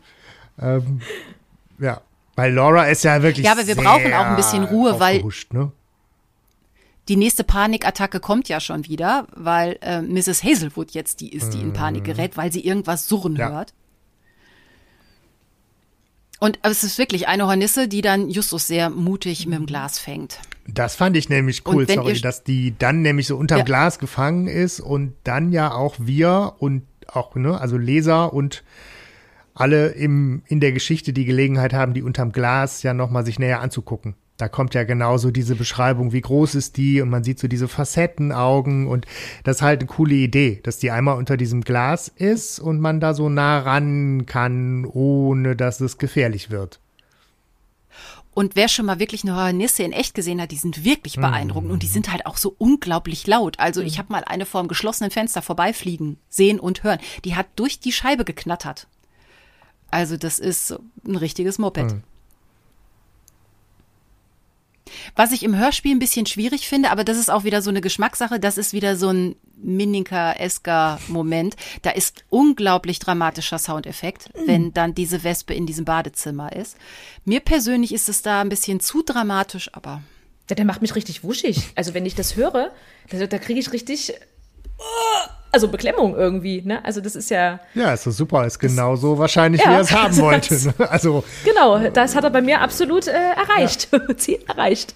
vielleicht ist das Absicht, dass er denkt, so, hier wird nicht geschlafen. Zack, immer im Rhythmus von allen paar Minuten mache ich sie alle wieder ja, wach. ich, ich finde das super, weil es genau passt. Ne? Also ich fand halt sowieso auch diese ganze Geschichte, dieses ganze Buch, du liest das so in einem weg. Da ist halt so dieses Tempo drin und da hast du nicht viele Szenen, wo mal wirklich Ruhe reinkommt oder so. Ne? Das ist schon, glaube ich, Absicht und insofern gut gemacht. Ja. Genau, und dann geht's ja eigentlich auch patent weiter. Der Notarzt kommt und nimmt Laura mit und Justus rät noch am besten an das Nest mal einen Imker ranlassen, weil, ah, töten so. Gut, das finde ich sehr nett, dass er da sehr europäisch denkt. Ne? In Deutschland und in Österreich zum Beispiel soll man die halt auch nicht umbringen wegen ne, Naturschutz. In Amerika, ich glaube, da kommt, äh, da kommt der, wie heißt der noch, der Kammerjäger, und Kammerjäger. da wird alles ausgeräuchert. Aber wir brauchen den Imker ja noch für später. Von daher versuchen wir die mal äh, zu retten und da äh, tierfreundlich zu, zu entfernen. Ja, und wir haben ja dann das gefangene Exemplar, was ja auch untersucht werden kann, was ja dann eben nochmal auch wichtig ist. Ja, genau. Genau. Ja, sie brechen dann nach der ganzen Aufregung letztlich auf, sind sich im Groben, glaube ich, dann schon handelseinig geworden, was die Bücher angeht. Ne? Da ging es ja eigentlich drum, ähm, dass man so sagt, ja, das können wir schon abwickeln mit dem, mit dem Verkauf. Ähm, Justus sagt dann, okay, ich komme halt morgen mit meinen Freunden Bob und Pieper, äh, Peter wieder. Wir holen dann die Kisten ab und dann können wir nochmal weiter quatschen. Ne? Genau. Ah, und endlich sind wir in der Zentrale. Oh, da das ist, freue ich es mich. ist so schön sackenheiß in der Zentrale. ja, überleg mal, das ist ja nur so ein Campinganhänger. Ja. Also, Das stelle ich mir auch richtig Der arme eklig Vogel. vor. Ja, und die ganze Zeit ist der arme Blackie da drin wahrscheinlich. Stimmt. klar. Kommt der im Hörspiel überhaupt vor? Also Ich weiß rechts der da rum, der ist mir überhaupt gar nicht präsent im Hörspiel. Nee, weiß ich nicht. Also müsste er eigentlich, aber. Schon Eigentlich schon, sonst, sonst Schon geht ihm immer, bewusstlos. der geht mir schon manchmal echt per, der, ja, der ist wahrscheinlich bewusstlos, weil, oder die haben ein Tuch drüber gelegt, dann wird es ihm noch richtig heiß, der kocht. Nee, also sonst ist der mir so präsent im Hörspiel, dass er mir manchmal selbst auf den Keks geht und bevor die dann sagen, Blackie, halt die Klappe, da habe ich das schon dreimal gesagt. Ähm, Vielleicht aber wussten sie da- auch, dass die Hornissen in der Folge so nervig sind, dass man dann nicht noch den Mühner den braucht. Weg. Oder der ist irgendwo, der hängt vielleicht, der, der, vielleicht ist der Käfig auch irgendwie auf der Terrasse, irgendwie schön im Schatten bei Tante, Mat Tante Mathilda oder so. Ja, das wäre auf jeden Fall ganz schön nett. Ja, auf jeden Fall ähm, äh, spielt Justus mit der Visitenkarte rum, da kriegt man sie präsentiert. Ne? Also einmal im Buch muss ja sein. Dadurch, dass es ja keinen direkten Auftraggeber gibt, äh, spielt er halt nur ein bisschen damit rum und da dürfen wir natürlich den Text lesen. Ja, und er erzählt Justus, er erzählt Bob und Peter halt, ne, von, von dieser, von dieser sehr, von dieser Frau, die ihn auch beschäftigt, also die, ne, und, und von diesem Blindsein und dass sie auch nochmal drüber reden, finde ich auch eine spannende Frage. Ähm, Kenne ich auch aus dem Bekanntenkreis, dass man gelegentlich mal so, so sich so gegenseitig die Frage stellt, so auf wenn, auf welchen Sinn könntest du denn verzichten? Und das, ich meine, das ist schon eigentlich eine bescheuerte Frage. Die sind ja, aber auf welchen könntet ihr denn so verzichten? Tja, das ist äh, richtig gut. Also auf den Hörsinn auf keinen Fall. Musik, ist dafür liebe ich die Musik zu sehr. Mir vorstellen könnte, ich könnte nichts mehr sehen. Äh, Horror, ja. Ähm, selbst Geschmacks, Schmecken, nicht mehr schmecken, ist auch blöd. Würde ich aber, glaube ich, nehmen. Wenn ich, also, ja. So, Was Alles würdest du Kacke, nehmen? aber wenn, würde ich, glaube ich, auf den Geschmackssinn noch am ehesten verzichten. Ja, weil wahrscheinlich die, also ich habe mal eine Patientin gehabt, die hat durch äh, was mit der Nase und so, und hat die nicht mehr so viel geschmeckt. Und hab ich gesagt, oh, das ist ja furchtbar, ne? Da können sie ja gar nicht mehr leckere Sachen essen. Und sie, nö, das geht eigentlich, weil ich weiß noch, wie es schmeckt. Also sie hat so ein Geruchsgedächtnis und hat gesagt, dass wenn sie eine Erdbeere isst, dann weiß sie, wie eine Erdbeere mal geschmeckt hat und äh, dann isst sie die Erdbeere und es ist okay. Da würde ich mir ja gerne mal was, also das ist ja super für eine Diät. Wenn du denkst, ich esse jetzt, keine Ahnung, ein Stück Möhre und stell mir vor, ich weiß ja, wie Schokolade schmeckt. Ich weiß nicht, ob das so rum funktioniert. Geil, Ich um welche Ecke du gerade gedacht hast. Aber mach mal weiter, ja? Das ist ja geil. Äh, Ist ja nur so ein Gedankenspiel, aber das wäre schon praktisch. Also so, so, ein- so ein Salat und dann, oh, Döner. mm. Spaghetti Bolognese, toll. Sehr gut. Und also bei mir funktioniert das nicht, weil ich habe das schon mal so mit Zucchini-Nudeln Mhm. versucht und so, ja, mit viel Fantasie sieht das aus wie Spaghetti, aber es sind keine Spaghetti. hast du denn für dich eine Antwort auf die Frage gefunden, auf welchen Sinn du verzichten würdest? Schwierig, aber also wenn ich jetzt Hören gegen Sehen tauschen müsste, ich, ich, dadurch, dass ich so viel mit Sprechen mache und so viel mit Hören, aber wenn du es nicht mehr lesen kannst, ist auch blöd. Also ähm, ich würde So glaube ich auch, Blindenschrift. So ein erbärmlicher Ersatz. ja und es gibt auch eine Gebärdensprache. Hm, nee, ich glaube, ich möchte das, nee. Ja, es ist, das ist so eine, so eine Frage, Ja, du musst die dich jetzt schon äh, entscheiden. Ne? Das ist ja der Trick an der Sache. Hm? Ich will eigentlich nichts, ist natürlich, ne? geht nicht. Du hast angefangen, komm. Ich glaube dann nicht sehen. Mhm. Also dann, ich glaube, dann würde ich versuchen, das Hören zu behalten. Also geht es jetzt nur zwischen Sehen und Hören oder immer noch alles? Das wäre das, das hätte ich jetzt mit eingegrenzt. Also wenn du jetzt sagst, ja gut, dann verzichte ich halt aufs Riechen. Also ich, ich verzichte auf. Sehen. Wenn ich mich zwischen Sehen und Hören entscheiden könnte, Sehen weg. Ich glaube Sagt man auch. jetzt so leichtsinnig dahin, aber ja, Ja, ne? so im aber das ist- Wenn man sich Gedankenexperiment entscheiden ja, muss, ging mir, glaube ich, ähnlich. Ja.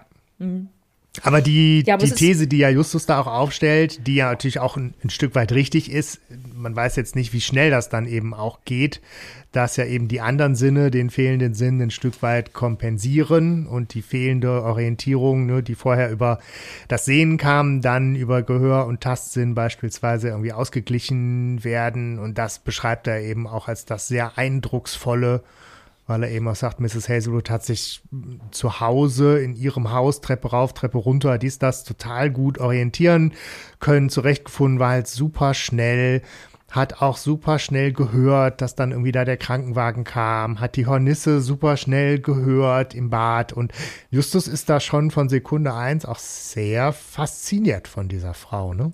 Ich möchte es gerne den Mrs. Holligan-Moment nennen. ist wieder ein Minninger. Ja, ja. Ja, also der ist genauso, der war ja von Mrs. Holligan genauso ähm, gleich an, also fasziniert und wollte für sie einstehen. Ne? Der hat ja wieder da genau sein, sein Ding mit dieser Dame, die irgendwie ja hilfsbedürftig ist durch ihren äh, verlorenen Sehsinn, die natürlich jetzt nicht so ähm, verloren und so wirkt wie Mrs. Holligan. Ne? Also da ist die schon robuster ne? und auch ein bisschen resoluter und da einfach auch schon äh, mit ihrer äh, Einschränkung da ähm, ja schon gut arrangiert, sage ich mal, gell? Aber Justus ist wieder fasziniert von ihr, ja. Ich würde ja auch wieder sagen, ach, ne, der hat's auch so mit den älteren Damen. Aber ich glaube, Justus hat's eher mit den etwas Hilfsbedürftigen. Weil, war das nicht auch bei Brittany? Sollte, Hm. wollte, wurde die nicht auch blind? Ja, angeblich oder Ja. so, ne? Ja, ja. Die teure Augen-OP. War das vorher oder nachher? Das müsste Der Meisterdieb. 100, weiß nicht, 103 oder sowas. Ich meine auch, das ist schon Das im dreistelligen Bereich. Später, ja, ja, stimmt. Na, ist er da auf den Geschmack gekommen? Krass, ja, vielleicht hat ihn das, ja, das ist, äh, finde ich interessant, ja. Ja. Was ich super. Gut, Peter, Ja. Wollen wir über, über Peter reden, der natürlich dann wieder seinen Moment Ja. hat, ja, äh, der dann sagt, äh, ja, wenn die anderen Sinne äh, da sind, kann ich mich jetzt also komplett geruchslos waschen, alle Gerüche von mir waschen und dann kann ich reinkommen und sie nimmt mich gar nicht wahr. Ja, ja, wollte ich auch gerade sagen. Das ist halt so, das ist halt schon einer der wenigen Scherze auch so und lustigen Momente in, in der Geschichte, ne? Die Idee ist irgendwie so naiv, dass sie schon fast wieder überzeugt, ne? Das ist lustig. ja, bisschen Aber es ist ja gar nicht so weit hergeholt. Er traut sich wenigstens zu fragen, weil natürlich, wenn er jetzt gerade irgendwie frisch vom Sport kommt und drei Tage nicht duschen war, dann riechen wir wahrscheinlich den Peter alle.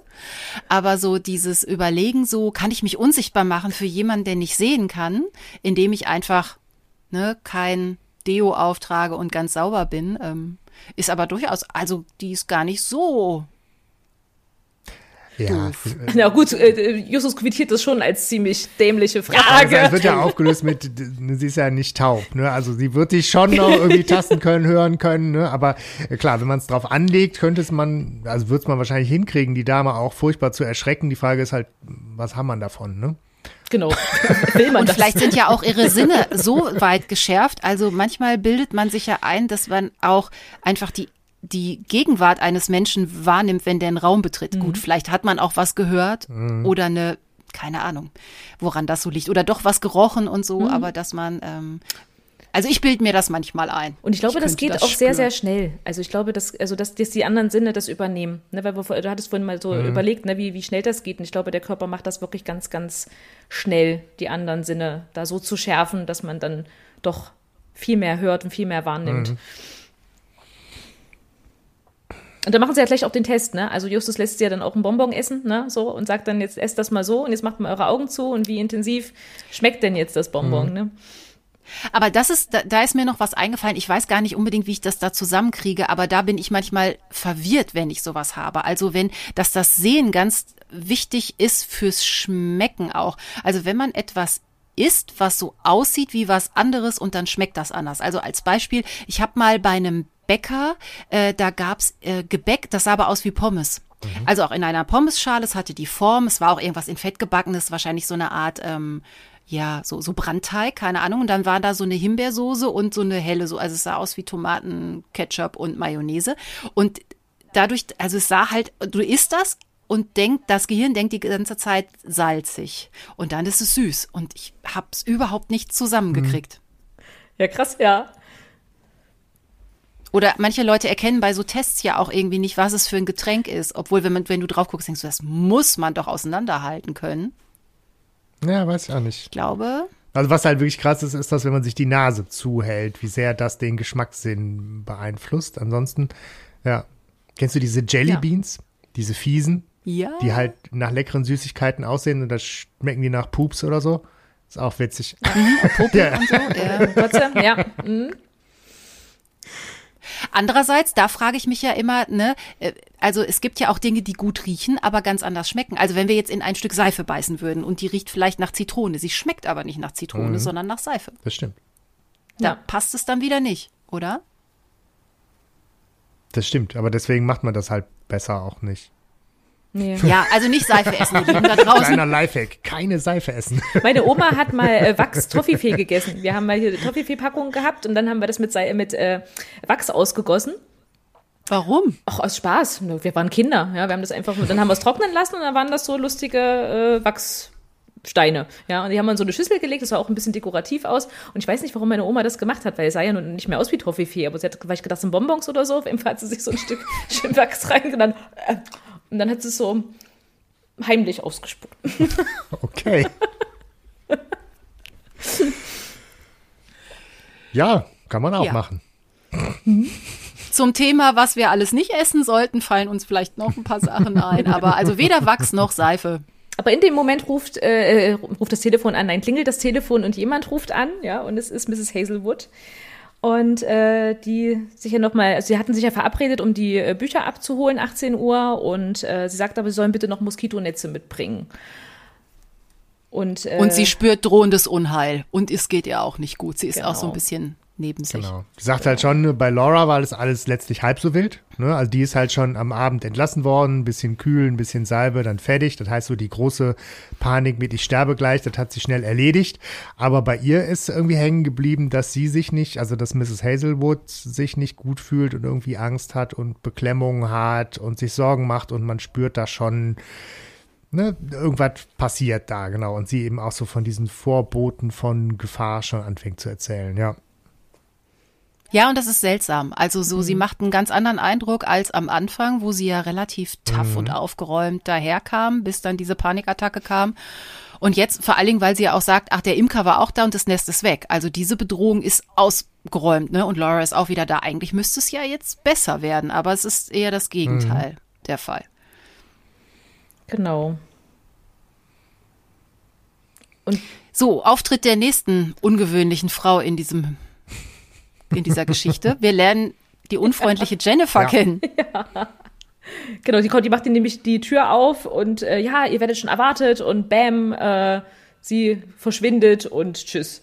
Der ist mega toll gemacht von Anfang an, so die falsche Fährte. Du hast von Anfang an so eine unsympathische, verdächtige Frau, die alles daran setzt, einfach super unfreundlich rüberzukommen. Ja, das ist clever gemacht.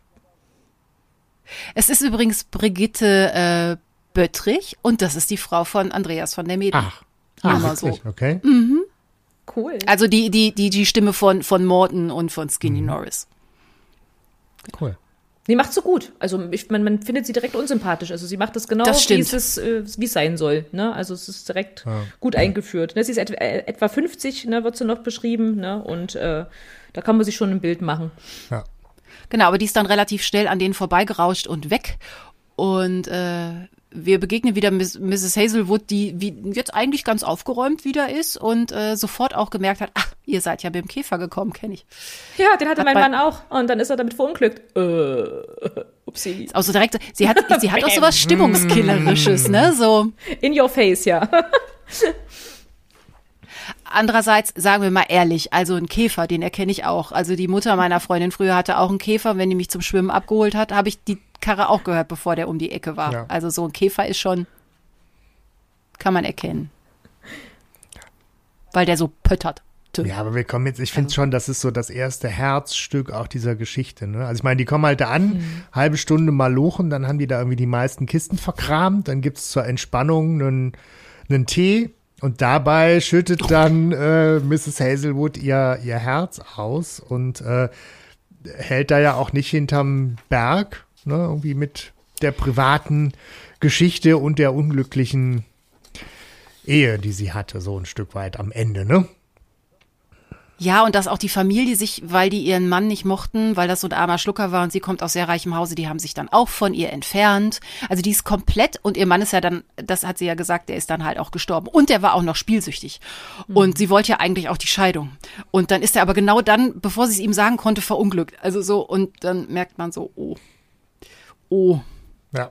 Und oh, sie schildert aber auch, dass sie ihn ja abgöttisch geliebt hat. Also, dass sie das alles ausgehalten hat für ihn, weil sie irgendwie bis zu diesem einen tragischen Moment, wo sie sagt, ich konnte nicht anders und, und habe mich dazu durchgerungen, über Scheidung nachzudenken und wollte mit ihm reden. Davor waren ja offensichtlich viele Jahre, in denen sie echt alles daran gesetzt hat, wie sie, glaube ich, selber sagt, auch bis zur Selbstaufgabe. Für ihren Mann oder für diese Idee der Ehe äh, auch Leidensfähigkeit zu entwickeln. Das ist schon sehr eindringlich auch, ja. Ja, das ist krass. Ja, das würden wir heute vielleicht unter toxische Beziehungen ähm, firmieren. Mhm. Blind so. vor Liebe. Mhm. ah, ja, ich meine, das sagt ja Minninger auch später nochmal ausdrücklich, ne, dass sie blind war schon vor Verlust ja, und, äh, da des ist, Augenlichts. Und dass sie halt also sich auch so diese Vorwürfe macht, dass sie ihn halt, also sie macht sich ja immer noch Vorwürfe, dass sie überhaupt über Scheidung mhm. nachgedacht mhm. hat, weil, weil er da ja danach gestorben ist. So, und sie hätte ihn aus dieser Spielsucht rausholen müssen. Aber da kann ich auch nur sagen, die ist keine äh, Therapeutin. Und das schaffst du als Partner halt nicht. Da kannst du noch so viel Liebe investieren, wie du willst. Wenn da halt eine Suchterkrankung vorliegt, hast du halt Pech. Yep dann machst du halt nichts, da musst du dir schon professionelle Hilfe holen. Genau. Aber sie sagt halt auch, dass sie dann manchmal den Verlust des Augenlichts wirklich so als, als Strafe mhm. erlebt. Das sind ja fast schon äh, so biblische Ausmaße. Ja. Haben aber ganz viele, dass aus dieser, ähm, dass aus dieser, dieser Schuld, ne, dann auch so, das ist so die gerechte Bestrafung dafür, dass ich schlimme Gedanken hatte und was Schlimmes vorhatte. Ich wollte mich ja scheiden lassen und ich habe es nicht geschafft und so. Mhm. Ja, also ich glaube, die braucht dringend mal Hilfe eigentlich. Und die hat halt keine Hilfe. Ich glaube, deshalb, die ist auch den Jungs so offen gegenüber, weil die keinen hat. Weil ihre Haushaltsangestellte will bei ihr nicht wohnen und die kennt sie ja auch nur gerade und ihre komische Blindenlehrerin, die Jennifer, ist jetzt auch mhm. nicht gerade irgendwie ihre Freundin. Ihr Mann ist tot, ihre Familie hat sich von ihr entfremdet und abgewandt. Boah. Ja, sie, Und blind. Sie geht ja auch nicht mehr raus, weil sie blind ist. Ne? Sie ist ja auch sehr in ihrem Haus auch äh, auf ihrem kleinen Radius beschränkt. Ne? Ja. Also kein Wunder, dass die eigentlich Ängste entwickelt und so. Aber die hat sie ja auch schon von äh, langer Hand oder von seit sie klein ist. Ne? Jetzt geht es ja wirklich um dieses Trauma, das sie da äh, entwickelt hat, was sie dann in der nächsten, im nächsten Kapitel ja äh, beschreibt, ne? warum sie eigentlich diese Insektenphobie hat. Ein Kapitel. Jetzt ja. Konntest du das lesen? Jetzt wird's Sebastian? krass. Ja, ich ich- habe so an dich gedacht. Ja, ich war auch froh, dass das im Hörspiel irgendwie gekürzt worden ist. Das habe ich nicht kommen sehen. Es sind, äh, ja, natürlich habe ich mich da durchgekämpft, aber es war schon auch, wo ich dachte, ja, das sind auch kindliche Albträume, die äh, ich nachvollziehen kann und die, ja, schon auch echt eklig war, Ja. sich das vorzustellen. Also, ne, wenn man eine Spinnenphobie hat, dann ist diese Vorstellung, dass da irgendwie ein Nest unterm Bett ist und die irgendwie in deinen Mund reinkrabbeln und dann da anfangen im, im Magen rum zu hantieren und dass du dann aufwachst, weil du irgendwie Spinnen in der Luftröhre hast. Also, also das war schon sehr eindringlich, wo ich sage, danke für die Kürzung im Hörspiel. Ist aber, glaube ich, eine verbreitete Angst, weil dieses so, ne, es gibt auch zwischendurch tauchen immer mal auch in irgendwelchen seltsamen Zeitungen oder so oder auch im Internet tauchen immer mal so Geschichten auf mit äh, t- Tenne, äh, so im, im Schnitt, wie viele Spinnen laufen dir nachts in den Mund ungefähr ja, und so. Und äh, das, ich glaube, das, das haben Forscher wirklich mal versucht zu berechnen und das gibt es nicht. Das würden Spinnen nicht tun, also das passiert Ja. nicht. Das, Ja, und ich muss auch wirklich sagen, wenn man, schlau. wenn man kein Spinnenphobiker ist, sondern äh, Spinnen mag, so wie ich, was stimmt äh, denn mit kann dir man das- nicht? ja, irgendwas, äh, ja, irgendwas ist, das hat, hat mehr mit mir zu tun, ja, Sehr schön, ja. muss ich sagen. Äh, ja, dann, äh, ich ko- konnte das auch schwer lesen. Also das hat mich auch, ähm, also wenn es dann so in den Körper reingeht, also ich mag die ja gerne sehen und auch anfassen, aber sie müssen jetzt nicht, ah, nee, das war schon sehr anschaulich beschrieben, Herr Meniger. Mhm. Heieieiei.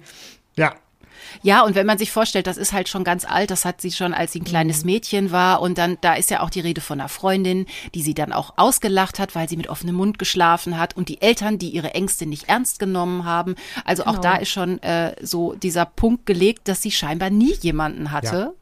wo es mal richtig gut funktioniert hat. Genau, ne, weil es wird ja auch gesagt, ihre Eltern wollten irgendwie eine Hochzeitsreise machen und äh, sie hätte dann hier ähm, auf einmal so eine partielle Lähmung gehabt, ne? Und ähm, da, da wurde, wurde sie aber auch, auch gestochen. Ja, ja, sie sagte so ja, vorher, dass vorher sie- von einer Wespe wurde sie gestochen auch. Gell? ja, das muss wohl ja echt krass gewesen sein. Die sagt ja irgendwie, es Mhm. ist immer diese Abfolge von, ist, im Traum habe ich irgendwas äh, und dann passiert im echten Leben was. Und nachdem ich diesen Spinnentraum hatte, bin ich dann beim Spielen im Wald über eine Wurzel gefallen und in so ein Wespennest reingefallen und bin da echt auch übelst zerstochen worden. Die sagt ja, glaube ich, dass sie eine Woche im Krankenhaus gelegen hat, wo man Ne, also ich meine, ne, Laura ist irgendwie nach den Hornissenstichen ein bisschen kühlen am Abend wieder raus aus dem Krankenhaus, alles cool. Kriegst du eine Idee, wie übel die zugerichtet worden sein muss, um da eine Woche im Krankenhaus zu hängen. Und wenn das dann quittiert wird mit stell dich nicht so an, weil da im Ergebnis eine, eine partielle Lähmung ist und die Eltern nur sagen, du bist eine Hypochonderin, das ist schon Ja, grausamer, ja, das ist schon grausam. Die arme Sau. Ja, Ja, ohne Mhm. Frage, genau. Und äh, dann war es, genau, sie erzählt ja wirklich von so vielen Abläufen, ne, aus der Kindheit, dann was ihr da als äh, Jugendliche da passiert ist und auch dann, äh, bevor ihr Mann gestorben ist, ne, weil sie sich auch wieder mal was über Insekten angeguckt hat, so ein Dokumentarfilm oder irgendwas und dann in der Nacht ihr Mann verunglückt Da habe ich mich ne? aber auch gefragt, warum guckt sie eine aufwühlende Doku über äh, Wespen oder was das war, ne? Oder Insekten. Mhm. Also ich würde mir keine aufwühlende Doku über Taranteln angucken, wenn ich danach Bock habe, gut zu pennen. Ja. Aber Vielleicht, vielleicht ist das so, wenn man so Traumabewältigung macht, dann wird man doch auch mit seinen Ängsten konfrontiert. Vielleicht hat sie das versucht. Mm, Super, ja. Wenn ich mir jetzt sowas angucke, dann wirkt das bestimmt, dann mag ich die.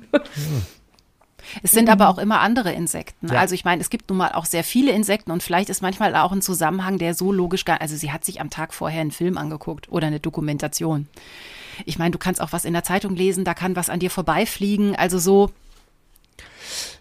Ja, aber für sie passt es Ja, halt. sie hat sich da so immer diese ihr Konstrukt genau. gebaut und fühlt sich natürlich dann auch in ihrer Perspektive immer wieder drin bestätigt. Das letzte Beispiel, was sie nennt, ist ja dann auch, glaube ich, dieses mit den Heuschrecken, auch ja fast schon dieses biblische, ne, dass sie die Ja. wie Haare vom Kopf gefressen bekommt von ist auch so dem Heuschreckenschwarm und als nächstes bekommt sie dann eben vom, vom Arzt die Diagnose, dass sie erblindet. Also das sind äh, schon auch alles echte Hammer, die sie da zu erleiden hat. Ne? Ja.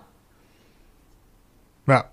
Und dann kommt sie ja noch mit der Information um die Ecke, dass jetzt äh, die Laura aus dem Krankenhaus noch die Ärzte belauscht hat, die gesagt haben, hier sind irgendwelche Moskito unterwegs. Äh, nee, das sagt sie ja noch nicht. Das lässt, lässt sie ja noch so ein bisschen als Cliffhanger in dem Kapitel. Ne? Ja, da habe ich was ganz Schreckliches erfahren. Ja, das ist sowieso bei jedem Kapitel macht der Minninger das, ne? Immer so einen kleinen Drama-Cliffhanger. Das ist Gut so. Man will ja auch weiterlesen. ja, ja.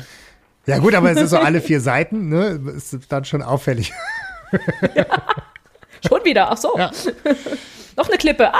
Ja, aber die Frau, also das finde ich schon so am Anfang, die tut einem schon echt leid. Man erfährt halt wirklich ja wahnsinnig viel Privates über ihre Biografie, wie ich auch am Anfang gesagt habe, das kriegst du jetzt ja nicht bei allen Figuren im Drei-Fragezeichen-Universum, äh, dass da noch die Lebensgeschichte dranhängt und ähm, das ist schon eine arme Sau. Ja, und das wünscht man sich manchmal, dass man mehr erfährt über die Leute, ne? Und dann wird so hinterm Berg gehalten und man erfährt gar nichts über die Vergangenheit oder warum die so sind, warum die so reagieren, warum die so, äh, ne, was die eigentlich für ein Schicksal erlebt haben. Und bei ihr erfährt man halt alles, ne? Und das ist äh, schon krass. Ja, aber es wird langsam auch unaushaltbar. Also, weil es hört ja auch nicht auf. Es ist ja nicht nur in der Vergangenheit, sondern es geht ja immer noch weiter. Und jetzt sind wir gerade bei diesen gefährlichen Moskitos, von denen Laura äh, Ärzte hat reden hören im Krankenhaus so rein zufällig. Die würden so einen Parasiten übertragen, der würde die Schlafkrankheit mitbringen und so einen Koma-ähnlichen Schlaf bringen. Das ist ja verwandt mit der Schlafkrankheit durch die CC-Fliege. Das ist auch nicht wirklich schön, wenn man das so hat, ne? Weil äh, da hat man dann Fieber und Schüttelfrost und Hautausschlag und Juckreiz und wird verwirrt und hat Krampfanfälle. Genau. Nein. Krankheiten googeln sollte man nicht. aber nicht, Katrin, ne? bei aller Recherche. Das ist Ja, und immer genau. sich die Viecher dazu auch angucken. Ich weiß jetzt genau, wie die CC-Fliege aussieht. Ja. Jetzt wird erstmal jede Mücke beobachtet und genau angeguckt unter der Lupe. Ja, so, Zum Glück sieht die wirklich ganz anders aus, aber das kommt auch später nochmal irgendeiner. Ich glaube, Bob sagt, dass sie, äh, nein, das sei die nicht, Ja. das, als es daher um die Mücken geht. Genau. Aber es seien wohl, also Laura hätte wohl was gehört von zehn Fällen in Kalifornien und es würde geheim gehalten, damit nicht eine Panik ausbricht. Also eine, eine Bedrohung ist nah. ja. Und deshalb brauchen wir jetzt Moskitonetze ganz dringend. Ja, und das ist auch erstmal Genau. dann die Aufgabe, die die drei Fragezeichen erledigen. Das hat noch nichts mit Auftrag und Detektivarbeit zu tun, sondern einfach nur Nettigkeit, dass die der Dame helfen. Und das nimmt dann wohl aber auch so viel Zeit in Anspruch, dass sie dann feststellen, okay, jetzt haben wir eigentlich gar nicht weiter über die Abwicklung der Verkäufe und der Bücher und all dem irgendwie gesprochen. Müssen wir nochmal wiederkommen. Auch das ist ja irgendwie clever gemacht, dass es immer gute Gründe gibt, auch in Kontakt zu bleiben. So. Genau, wo dann sagte, wir kommen dann nochmal mit dem MG und Peter dann gleich, ach so, ich bin dann also gleich wieder mit an Bord. Aha, clever Justus, ne? ist schön. er hat ja kein Auto. Ja, ja, und Bob kann ja nicht. Das finde ich auch Das ist, ist geil. ist eine schöne Alltagsbeobachtung. Ne? Der muss nämlich zu Hause auf den Heizungsableser warten, weil seine Mutter einen Friseurtermin hat. So läuft das nämlich. Dafür hat man Kinder, damit die dann auf den Heizungsableser warten können. Sch- Schön in dem Kapitel finde ich auch, dass wir erfahren, dass Justus äh, schon mal den Bildband geklaut hat und sich Ja. schon mal ins Regal gestellt hat. Der hat da eine eigene Agenda. Meins. ja. Ja. ja, er will ihr den ja nicht wegnehmen, aber den hat er dann schon mal für sich. Ja. Es ist schön, dass das auch nochmal aufgegriffen wurde. Ich habe ja nur so gedacht, ach, okay, schön, Justus, hast du ihr jetzt den, ja, okay. Äh, aber das, da kommt ja, dann nochmal was schön. Was ich super Ja, schön ist finde, ist das geblieben. Ende dieses Kapitels, wo Justus sich verabschiedet mit diesem Lächeln. Das ist eine Szene, Ja. die ich schon im Hörspiel immer äh, sehr eindringlich fand. Ne? Sagst du es nochmal genau? Was, mit Ja. dem- Ja, Ja, das ist ähm, also sie reden ja kurz dann noch darüber, wer eigentlich diese Mrs. White war, wo äh, die Mrs. Hazelwood sagt, das ist hier ne, meine Blindenschriftlehrerin und Ach, die Jennifer, ne? Und die, äh, die ist da so ein bisschen nörgelig, weiß gar nicht, warum die sich anstellt, weil die ne, kriegt doch ihr Geld, soll doch zufrieden sein. Und irgendwie ist das so eine patente Art, die dem Justus gefällt, wo ja auch nochmal gesagt wird, so, der hat ihr irgendwie ins Herz geschlossen und er lächelt ihr beim Abschied zu. Im so. Bewusstsein, dass sie das ja nicht sehen kann, aber in der Hoffnung, dass sie es spürt. Und das ist halt nur so ein kleiner ja. Satz, eine kleine Szene, die irgendwie immer für mich was hat, was mich packt. Ja, stimmt. Ja, das ist toll, ne? weil das so, sie hm. sieht es nicht, aber sie spürt es. Ne? Und es ist tatsächlich so. Also ich, das denke ich, ist einfach so. Und es ist schön, dass er das aufgreift, ne? weil es gibt auch nochmal Justus Verhältnis zu ihr nochmal wieder. Ja, und der ne? Kopfmensch so. Justus ist da ja. Äh, erstaunlich gefühlig. Ne? So. Mhm. Ja, weil das glaube ich, also weil sie so Sachen erleidet, also gerade so den Verlicht, Ver, Verlust des Augenlichts, dass sie nicht mehr lesen kann und dadurch, dass sie, das sagt sie ja auch später, alle Bücher, die sie mal gelesen hat, sind in ihrem Kopf. So ähnlich ist Justus mhm. ja auch. Der ja. hat auch so ein fotografisches Gedächtnis. Vielleicht hat er da auch so eine Verbindung zu ihr und denkt so, Mist, ja. ja. Also er kann sie verstehen und vor allen Dingen, ich glaube, er spürt auch, dass halt um sie rum halt keiner nett zu ihr mhm. ist. Mhm. Denn nach dem, was der alles so gehört hat, ne, dann vorher, das ist ja, erschlägt ein Jahr. Ja. Ja, am nächsten Tag machen sie sich wieder auf die Strümpfe, also zumindest Peter und Bob, äh, zu ihr und treffen erstmal auf Laura, die Genau. Im Hörspiel übrigens darf Bob auch mitkommen. Ja. Da sind sie dann zu dritt. Da ist dann, da muss er nicht nicht auf den Heizungsableser warten, da darf er mitkommen. Ja, sie haben noch dieses, das ist aber auch im Hörspiel tatsächlich dann ja äh, völlig weg, aber sie haben in der Zentrale noch dieses Gespräch über die Tiere als Vorboten von Unheil. Das finde ich halt eine Stimmt. nette Ergänzung, dass Minninger das so aufgreift mit die Ratten verlassen das sinkende ja. Schiff, ne? Und ähm, wo halt nochmal deutlicher wird, das, ne, zwischen diesem Rationalen, dem Sprichwörtlichen und, und wie Justus so zu ihr steht und ähm, eben auch sagt, also er sagt ja auch schon, ich bin davon überzeugt, dass jemand da mit den Vorahnungen und Ängsten ein gefährliches Spiel treibt. Ne, also dieses kurze, dieser kurze Austausch in der Zentrale, ähm, den fände ich nochmal wichtig. Da hast du total recht, das hatte ich fast schon wieder vergessen. Obwohl, dass die Ratten wirklich ein sinkendes Schiff verlassen, gehört auch eher ins Reich der Legenden. Also, dass die nach oben kommen, das mhm. stimmt. Wenn es halt unten, wenn das Schiff untergeht und es wird unten nass und denen schwimmen die Nester weg. Natürlich gehen die dann in einem Schiff nach oben und wenn die halt an Deck sind, weiß man, oh, hier ist irgendwas nicht in Ordnung, wir sollten uns mal um unser Schiff kümmern. Ähm, ob die dann wirklich über Bord springen und wegschwimmen, mhm. ist dann die große Frage. Aber oft heißt es ja auch, dass sie das schon an Land, also während das noch am Hafen ist, dass die Ratten da schon von Bord gegangen sind und dann ist dem Schiff später irgendwas passiert. Das mhm. es ja auch. Mhm. Ja. Isolierung heißt das nächste Kapitel. Mhm. Auch eine schöne Doppeldeutigkeit mit der Wärmeisolierung im Schuppen oder der Einsamkeit von Mrs. Hazelwood fand ich irgendwie schön. Ja, genau. Geil, ihr seid so, ihr seid so zweidimensional und ich bin so, ich bei Schwindel, bei Isolierung. ja, ich habe mich auch die ganze Zeit gefragt, äh, als ich das Kapitel gelesen habe, dachte ich, es geht jetzt nochmal um ihre Isolierung, ne? dass ja. es nochmal thematisch aufgegriffen wurde. Und als dann das Kapitel fast am Ende war, dachte ich so, es kam doch jetzt gar nicht. Und dann kam der Schuppen. Mhm mit der Wärme oder mit der Isolierung oder auch Lautstärke und sowas, ne? Und dann dachte ich so, ah. Ja, ja ich habe das, deswegen habe ich das auch sehr genossen, das Buch zu lesen, weil ich so das auch schon gerne mag. So ein bisschen ja. Bei R und A hätten wir jetzt vom Deutschlehrermodus gesprochen. Genau. Ja, richtig, genau, stimmt. ist aber auch schön, es ist auch, wenn die Autoren eben sowas aufgreifen, solche Doppeldeutigkeiten und so sprechende Namen. Mhm. Da kommt aber später noch was, fand ich auch ziemlich gut, wenn das ja, dann so direkt ja, ja, auch so ausgesucht wird, wenn man dann genau weiß, aha, deswegen heißt das so. Ähm, genau. Oder habe ich wieder irgendwas verpasst? Ich bin mal gespannt, wo, was gleich. Ja, kannst du überlegen, wo die wohnt. Genau, wo die Janet, äh, nicht Janet, Jennifer. Äh, die Jennifer White mhm. Aber da kommen wir noch, da kommen wir noch hin, oder? Da müsst ihr nachher nochmal, ihr müsst nochmal winken. Das will ich jetzt ja. noch nicht vorwegnehmen. Nee, alles gut.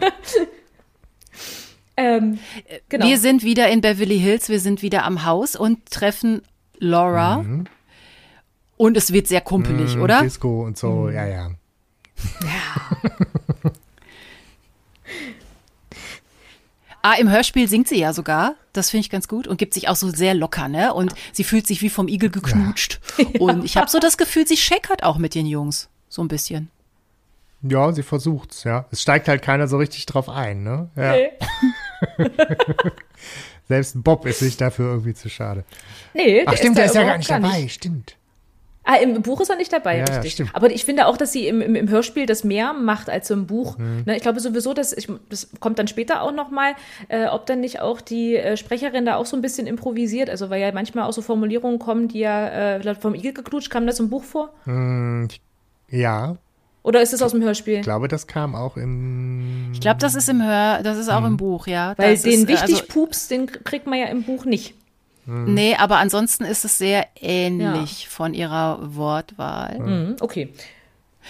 Sie wollen sich auf jeden Fall mal das Hornissen zu Hause angucken und ähm, da ist zwar nichts mehr, sagt Laura, aber sie zeigt ihnen dann gerne den Schuppen und beschreibt das alles nochmal sehr, was da so mit dem Gartenschlauch war, zu dem sie ja wollte und dann wurde sie ja da. Genau, bei der Gartenschlauchtrommel ist sie überfallen worden. Das ist nochmal wichtig. Das ist die allerwichtigste Information, ja. Richtig. Aber bis dahin bin ich ja, folge ich ihr noch und es klingt alles total überzeugend. Und dann wollte sie zu dem Gartenschlauch und dann haben sie diese Mistviecher halt angegriffen. Genau. Und dann merken sie aber, dass beim Schrägbalken da irgendwelche Latten weggerissen worden sind, ne? Wo? Ja, aber sie Aber erklärt es schon, ja dass der wahrscheinlich sein. der, Ja, der hat da irgendwas rausgenommen und so, damit er da gut dran kam. Also da folge ich ihr noch. Und sie unterhalten sich auch, was das überhaupt für ein Schuppen ist. Und da ist plötzlich Mrs. Hazelwood auf Socken, still daher äh, geschlichen und sagt, ja, da hat ihr Mann früher so rumgebastelt und so. Und seitdem der aber tot ist, will sie mit dem Schuppen eigentlich auch nichts mehr. Ist das jetzt halt ein Schuppen? Ja.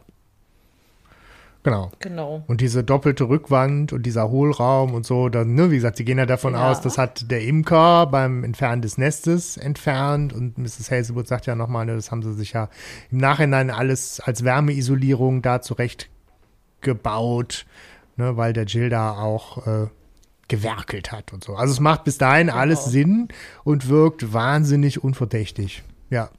Total. Genau. Da wird das nochmal aufgegriffen mit dem Bildband, Mhm. weil er dann sagt, ja, er hätte da ein Auge drauf geworfen und dann äh, äh, Ja, aber das ist schon fast übermenschlich, ne? Also das fand ich krass.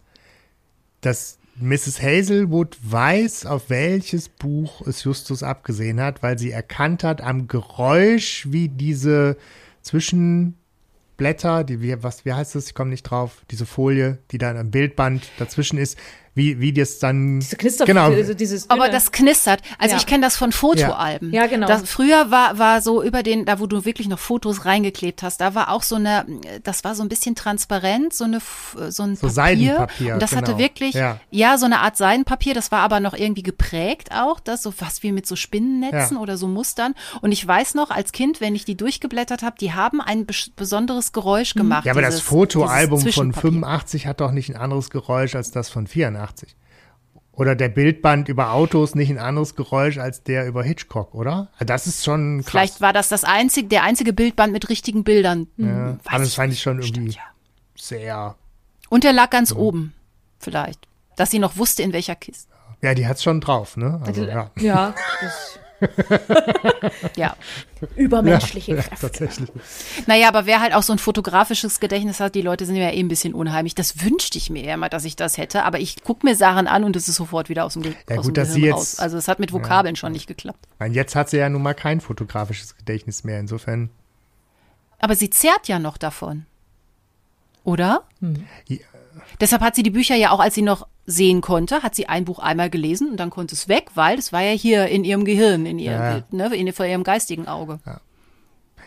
Deshalb hat sie es ja eigentlich noch gut, wenn man da so vergesslich ist wie ich. Ja, dass sie den man Inhalt der Bücher und so, den wird sie noch wissen. Aber ich fand es einfach nur super auffällig, dass sie genau wusste, um welches Buch Mhm. es da ging, weil sie natürlich auch genau dann wissen musste, wo das zu dem Zeitpunkt lag, als Justus sich das angeguckt hat und so. Ne? Und dann am Geräusch erkannt hat, dass das der Hitchcock-Band ist. Ja, aber gut, so musste Justus das wenigstens nicht klauen, hat das Geschenk gekriegt. Ist doch, ist doch geschenkt. Nein, der hätte ist das geschenkt. bezahlt. Der- er, er, er, der er hätte das auch es bezahlen, na bezahlt. klar. Aber es ist doch schön, dass er, aber wo er erstmal geschluckt hat mit 25 Dollar. Ja. ja. gut, wer ja vorher schon was Obwohl das von ja noch 300 geschenkt ist. erzählt hat. Ne? Also so. Ja, eben. Deswegen, aber er war doch echt überrascht mit 25 und dachte erst, was? So viel? 25 Dollar? Aber da ist noch eine andere Geschichte, die sie in dem gleichen Zuge erzählt, auch, dass sie halt den Inhalt der Bücher kennt, wenn sie jedes, mhm. wenn sie ein Buch gelesen hat und dass sie halt äh, alleine auch das Vorhandensein der Bücher, dass sie das glücklich gemacht ja. hat. Und das ist ein Gefühl, das kann ich total gut nachvollziehen. Ja. Ich, wenn ich früher, wenn ich irgendwie an der Uni schlecht drauf war und da alles war gerade doof und ich dachte, macht dieses Studium Sinn, dann bin ich halt einen ganzen Nachmittag in eine Buchhandlung gegangen mhm. in Münster und dann habe ich mir da ganz viel Sachen gekauft und dann bin ich mit so einer Tüte voller Wunder nach Hause und hatte ewig Spaß. Manchmal habe ich dann angefangen, das ein oder andere Buch zu lesen, dann war es nicht mehr so weit her mit der Freude. Aber so dieses Kaufen und Haben und dahinstellen und da drauf gucken, das hat mich auch immer sehr glücklich gemacht. Ich habe letztens erst irgendwie gelesen, dass äh, Bücher haben und Bücher lesen zwei, also Bücher kaufen und Bücher lesen zwei völlig unterschiedliche Hobbys sind. Aber absolut ja, zusammengehören. Fall, ja. ja. ja. Aber das konnte ich dann sehr nachvollziehen. Mhm. Alleine so zu, das steht da im Regal, das habe ich und da kann ich genau. jederzeit reingucken und so. Mhm. Aber es wird wieder, wir, wir nähern uns ja dem Ende des Kapitels, das heißt, es muss wieder irgendwas, oh, Cliffhanger, ja, Panik. Wir hatten ja schon lange. Eine, es muss wieder geschehen. Eine Mücke kommt. Ja. Geil.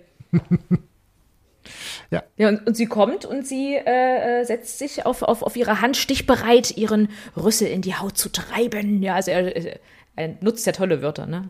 Ja. Herr Minninger. Und im Hörspiel ist es auch ganz krass, dass sie da sehr schlimm anfängt zu weinen, die Mrs. Hazelwood. Und da höre ich halt wirklich eins zu eins Letitia Redford, die da gerade wieder ausflippt, weil, naja gut, Taranteln über den Fuß laufen oder halt irgendwie, was war da noch, Ameisen mm. unterwegs sind und was da sonst noch ja. irgendwie für Viechzeug war. Da war die ja auch immer so sehr nah am ja. Durchdrehen. Genau. Und die Mücke sticht doch tatsächlich im nächsten Kapitel gleich zu. Und wir hören den zweiten, das, fand ich auch cool, dass das zweite Mal dass der Satz aufgegriffen wird, dieses verdammte Missstück, aber diesmal von Janet. Sie hat den Justus gemacht vom Anfang. Ja. Cool. Ja, Peter fragt dann, ob sie jetzt ne, einen Arzt rufen möchte. Und da kommt dann die nächste heftige Reaktion von ihr, wo sie sagt immer auf gar keinen Fall. Das heißt, ihre Abneigung zu Ärzten, die ja auch nochmal eine Rolle spielen wird, die kriegen wir da auch schon serviert. Ne? Und sie sagt, was braucht sie? Nur ein bisschen Zuversicht, die wieder in meine Seele zurückkehren muss. Das ist auch äh, sehr lyrisch. Ja. Mhm. Okay. Wow. Genau, und es klingelt. Also manchmal befreit uns ja auch so ein mhm. Klingeln, mhm. gerade aus so einer unguten Situation. Und das ist äh, Jennifer White, die, ähm, ihre, die Lehrerin von Mrs. Hazelwood, und die sucht ihre Brieftasche. Mhm und auch ist wieder sehr mega unfreundlich. Ja, weil sie sucht ja nicht nur ihre Brieftasche, sondern sie hat ja schon auch direkt eine Idee, was denn damit passiert ist. Nämlich, sie sagt ja schon mal, ja, ihr habt die äh, geklaut. Das ist ja, ne, Klar, so logisch. Kann man so machen, ist, okay. ist, halt dann ziemlich arschig. Aber genau. Sie hat halt direkt die, äh, die äh, Theorie, dass sie beklaut worden ist. Und da ist natürlich dann sofort Misstrauen und verhärtete Fronten zwischen den drei Fragezeichen und ihr. Und äh, sie äh, sucht dann nochmal das komplette Haus auch ab. Und ähm, ja, macht dann wieder die Biene. Ja, während, ne? während die Jungs auch die Kisten einladen, ja. ne? Genau. Genau. Und, und, die gehen dann aber dann und die ist immer noch da. Also ich glaube, die Jungs gehen, mhm. fahren, verabschieden sich, gehen und die äh, Jennifer White ist ah, immer ja. noch im mhm. Haus und sucht immer noch ihre Brieftasche. Ja. Weil ansonsten fand ich das Kapitel. Genau, und dann sind wir in der. Ja. Hm? Bitte. Nee, du. Ich bestehe darauf, Katrin. Äh, und dann äh, Szenenwechsel. genau. Oh, Szenenwechsel. Kommt nachher noch mal ganz viel. Ja, Szenenwechsel, ja, Szenenwechsel. also jetzt einfach nur Szenenwechsel. Fett markiert. Wir sind in der Zentrale und Bob hat ein bisschen Angst. Es käme ja ordentlich mhm. Arbeit auf ihn zu mit den mit diesem ganzen Bücher, Ach. Internet, Zeugs. Richtig. Aber Justus denkt, ach, wir kriegen aber auch ein Viertel vom Gewinn. Mhm. Ja das kann schon eine Menge sein. Bei 1040 mhm. Büchern und Höchstbietender und könnte schon was zusammenkommen. Ja, wenn wir sowas auch haben wie hier so ein 20 Dollar Mindestgebot, ne? Mhm. wenn dann doch jemand mhm. das genau will, dann treibt das den Preis mal ordentlich in die Höhe. Da wird die Portokasse wieder voll. Da können Sie mal wieder einen Trip nach Mexiko machen oder so. genau, und äh, da ruft Janet wieder an. Ja, das Kapitel ist eigentlich super kurz. Anders. Genau. Ja, sehr kurz, ja. ja. Weil sie hätte sich und die ist seltsam müde. letzte Nacht übergeben und hm. ist müde und sagt halt auch in Verzweiflung, dass sie infiziert sei. Oh, wie viel kann ein Mensch ertragen? Mhm. Es ist das eingetreten, vor dem sie schon gewarnt hatte. Eieieiei. Ja. Dann, Jetzt lernen wir viel über Blutsauger, ne? Gesch hier, Biologie vom Feinsten. Yay! Genau, weil Just, äh, Bob, hat so ein bisschen recherchiert und erzählt was über Mücken und wie die sich so ernähren. Und alles stimmt, was er da so rausgefunden hat. Ich bin sehr stolz auf Bob. Ist ja auch der Rechercheur. Das heißt ja nichts. Wir haben das ja auch schon mal widerlegt. Echt? Das hat er mal nicht gut recherchiert? Fällt mir gerade nicht ein, aber da gab es bestimmt was, was nicht so astrein war. Das ist aber alles lupenrein recherchiert. ja, da war nämlich diese Mhm. Idee, dass es gar keinen Stachel gibt, sondern eben einen Rüssel mit so zwei Mhm. Leitungen, ne? Und das einmal dann in den Körper quasi Blutgerinnungsmittel äh, reingespuckt, reingespuckt? wird, damit dann durch die andere Röhre Blut rausgesaugt werden kann. Es wird jetzt nicht appetitlicher dadurch in der Vorstellung, ne? Nee, ich meine, das ist sehr clever von der Mücke, also so von der Erfindung her. Gibt es nicht auch Spinnen, Nein. die irgendwie ihr Gift irgendwo reinspritzen und dann irgendwie das aufgelöst?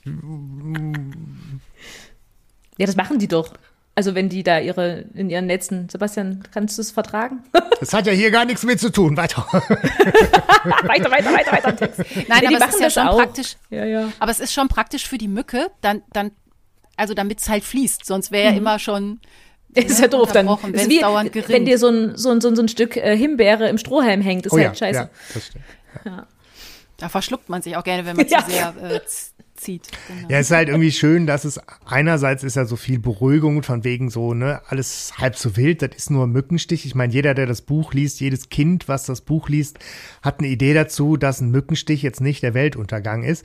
Und andererseits wird, Katrin, du hast gerade dringenden Redebedarf. Ja, also als ich, noch kind, als ich noch ein Kind war, hatte ich mit Mückenstichen auch kein Problem. Da habe ich mich mal kurz gekratzt und dann war es vergessen. Seit ein paar Jahren werden meine Mückenstiche so riesig groß und ich habe wochenlang was davon. Seitdem äh, behandle ich das ja immer so mit diesem ähm, äh, Bite Ja. Away. Also ich muss das halt wegbrennen. Vielleicht das sind ist das super. Kriebelmücken. sofort auf Die beißen nämlich eher, als dass die dann stechen oder saugen.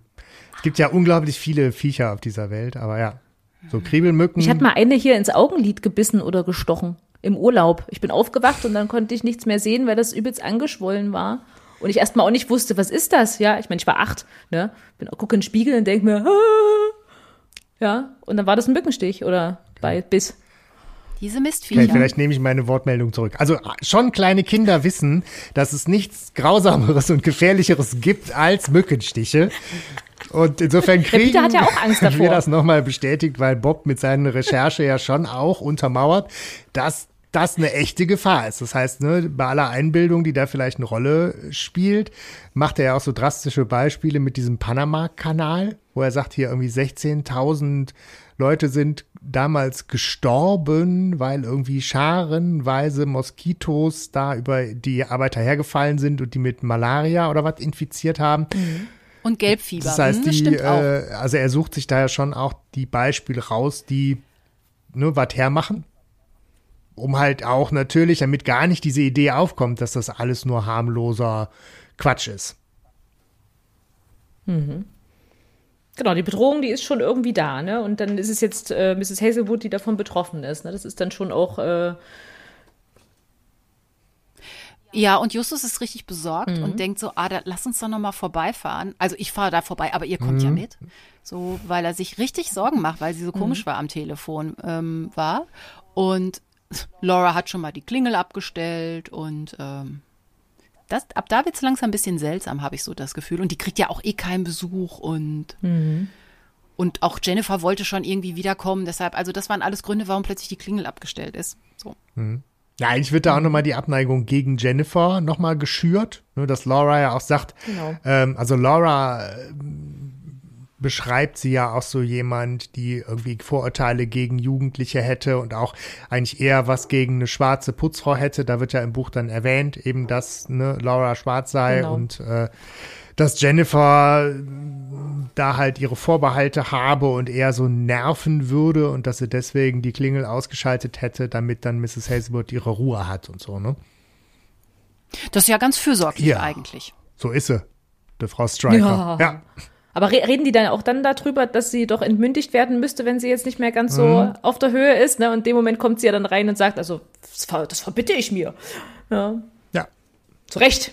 Zu Recht. Ja. ja, und dann wird sie aber ohnmächtig. Also ihr geht's wirklich gar nicht gut. Sie ist da wirklich sehr äh, gebeutelt, ja, und äh, bricht erst mal zusammen. Ja. Cliffhanger. Und auch da muss man sagen, die Laura hängt sich echt rein. Weil, also, hm, hast du dann schon mal schnell so eine Kraftbrühe gekocht. Ja, lecker. Genau, das soll ja Mrs. Hazelwood wieder ein bisschen auf die Beine bringen und sie dürfen dann, und die, die, die drei Fragezeichen dürfen dann mit ihr zusammen in ihrem Schlafzimmer Bouillon essen. Gemütlich. Kommst du noch auf eine Bouillon mit ins Schlafzimmer? Ja. Entschuldigung.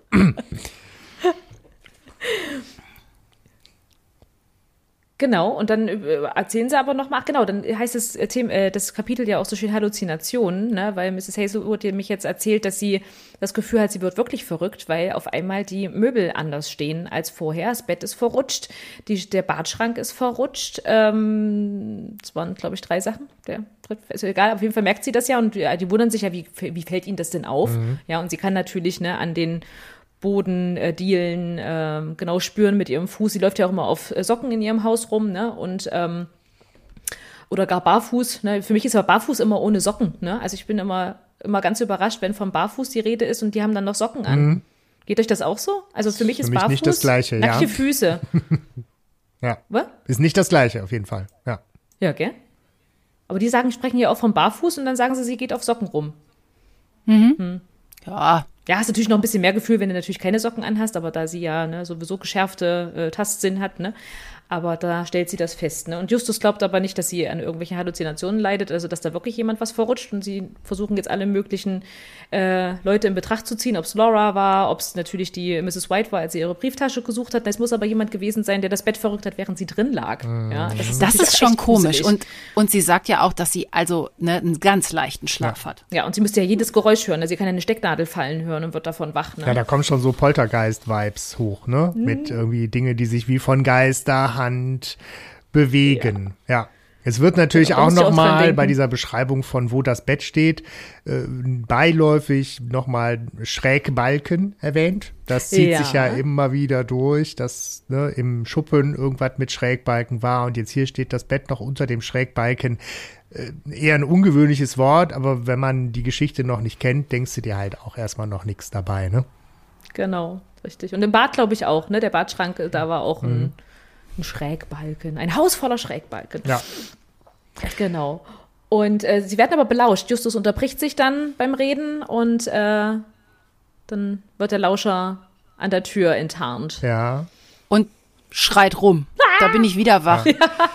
Was tatsächlich in dem Kapitel noch wichtig ist, finde ich, ist, dass im Schlafzimmer Justus das Bild entdeckt, was nachher eine Rolle spielt. Ähm, weil es das einzige Bild ist, was da steht, nämlich der Jill bei Ja. der Obsternte. Na, also er findet das Bild. Genau, ne, also ihr Mann, also der Mann von Genau. Mrs. Hazelwood. das Stimmt. ist auch noch. Das, ah, das passiert halt so schön beiläufig in der Geschichte vieles. Und das gefällt mir. Ja, das ist toll. Und deshalb aber auch am, am, am Anfang noch, als sie in das Haus reingehen und dann noch bevor Justus äh, erfährt, dass sie blind ist, weil alle Wände nackig sind, alles ist kahl, kein einziges Bild hängt an der Wand. Ne? Also die ähm, Einrichtung ist spärlich, ne? also die Dekoration. Ne? Genau. Und da ist aber ein Bild. Ne? Und das ist natürlich schön, dass das dann nochmal so eine wichtige Rolle spielen darf. Ja, aber bis das eine wirklich wichtige Rolle spielen darf, stellen wir jetzt erstmal die Lauscherin an der Tür und das ist Jennifer, die dann erstmal rumkreischt, als geht's ihr gerade ans Leben. Wie kannst Aber du sie sagen? würde, sie, wö- sie wollte ja nur mit Mrs. Hazelwood reden und ist wieder sehr frech zu den Jungs und äh, sagt denen jetzt auch offen ins Gesicht, dass sie glaubt, sie hätten ihre Brieftasche geklaut oder Laura, also ein, also einer von denen. Ja. Genau, und sie setzt ihnen eine Frist und sagt, wenn nicht bis in, binnen 24 Stunden meine Brieftasche da ist, ich wohne in der Guilty Road 63. So, da haben wir den. Ah, Und wir sagen, schuldig! So, und seht ihr, das habe ich wieder überhaupt nicht gemerkt. ja. Aber ist er auch. Ich war nur von Laura so überwältigt, weil die richtig wütend wird und ihr Schläge androht und sie dann quasi rausschmeißt. Und da bin ich ja sehr bei Laura, dass ich denke, ja, Ja. Das lenkt halt super die Aufmerksamkeit auch von Laura weg. Ne? Also sie ist diejenige, die sich kümmert um Mrs. Hazelwood. Sie ist diejenige, die die drei Fragezeichen in Schutz nimmt und das, man, die stellt sich richtig so auf, also dieses Bild hat man so im, im Kopf, ne, die, ne, mhm. zu voller Größe und von wegen, wenn du jetzt nicht die Klappe hältst, dann setzt was, weil die drei Jungs sind unschuldig. Das hinterlässt einen starken Eindruck, dass sie eine der Guten ist. Hm. Genau, ne, und man ist dann wirklich so dabei und sagt, Mensch, was hat die White nur, äh, vom Teufel geritten, ja, und, ähm, Jetzt wollen die aber herausfinden, nachdem die dann, die rauscht ja dann ab, ne? Und jetzt wollen sie doch nochmal herausfinden, ob es nicht doch irgendwie möglich ist, dass man die Möbel äh, doch lautlos verschieben mhm. kann, dass es doch nicht mitgekriegt hat, ne? Also, es macht natürlich keinen Sinn, wenn sie dabei wach ist, ne? Und er sowieso jeden, jeden Windhauch hört, ja. Und es ist natürlich absolut unmöglich, da das in irgendeiner Art und Weise geräuschlos äh, oder arm zu verrutschen, selbst wenn man ein Stockwerk unten ist oder irgendwo im Bad ist oder so. Mhm. Aber Justus sagt, er glaubt so an ihren gesunden Geisteszustand und bietet dann auch seine bzw. die Hilfe der drei Fragezeichen ja. an. So. Hier hätte spätestens auch die Karte kommen können. Ne? Also hätte er sie nicht vorher in der Zentrale schon gehabt, hätte er sie ihr jetzt überreichen können, dass sie sie hätte. Ah, nee, oh, jetzt bin ich auch reingefallen. Ja, gut. Die kann er ihr natürlich nicht geben. Halt, ne? Oh Aber, ja. Gott. Genau. Aber jetzt wird auf jeden Fall der Auftrag zurück. vergeben. Genau. Und jetzt ist genau. das ist halt genau. auch schön, dass sie wirklich sie da nochmal stärken. So, wo sie ja sagt, ne, wenn ich jetzt auch, ich kann mich auch nicht an einen Arzt wenden, weil wenn ich dem erzähle, wie es mir geht und was ich hier für Halluzinationen habe, und so komme ich in eine geschlossene Anstalt und äh, keiner glaubt mir und, und sie sind diejenigen, die halt sagen, nee, nee, wir, wir glauben ihnen schon. Ne? Wenn sie sagen, da war was, dann war da auch was und wir kümmern uns drum.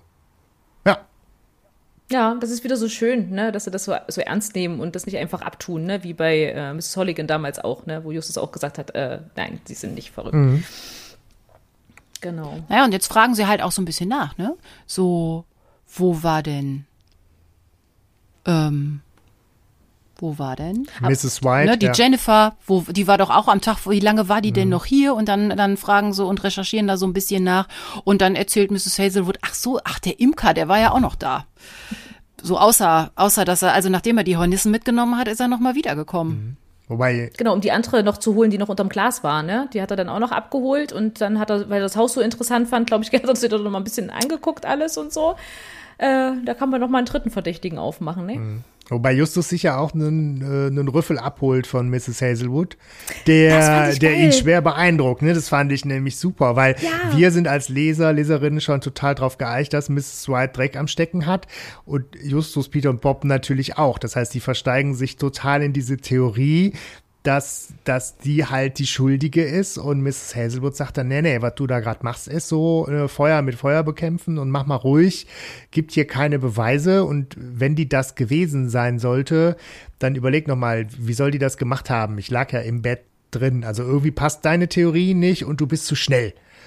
Und Justus nimmt sich das erstmal sehr zu Herzen und hat so sehr Respekt vor Mrs. Hazelwood. Das fand ich schön das ist überhaupt toll, was sie alles so blickt. Also auch die Dynamik zwischen den Jungs, weil sie sagt ja auch am Anfang des Kapitels, äh, hast du das über die mhm. Köpfe deiner Kollegen hinweg ja, entschieden oder ist es eine Gemeinschaftsentscheidung? Geil. Ja. Mhm. Ja. Also sie hat da echt gutes Gespür. Mhm. Ja, und sie fragen dann auch Laura nochmal irgendwie, mhm. ob sie wirklich beim Putzen ja. nichts verändert hat. Und sagt sie, nein, das ist mir ja eingeschärft worden, sonst findet die sich hier, die Chefin, nicht zurecht. Ich lasse alles genau da, wo ich es hingestellt habe. Also diese, weil das ist ja auch vielleicht nochmal was, ne? Also ich schiebe meine Sachen hier in der Wohnung auch mal ein bisschen mehr nach links, mehr nach rechts beim, beim Saugen. Mhm.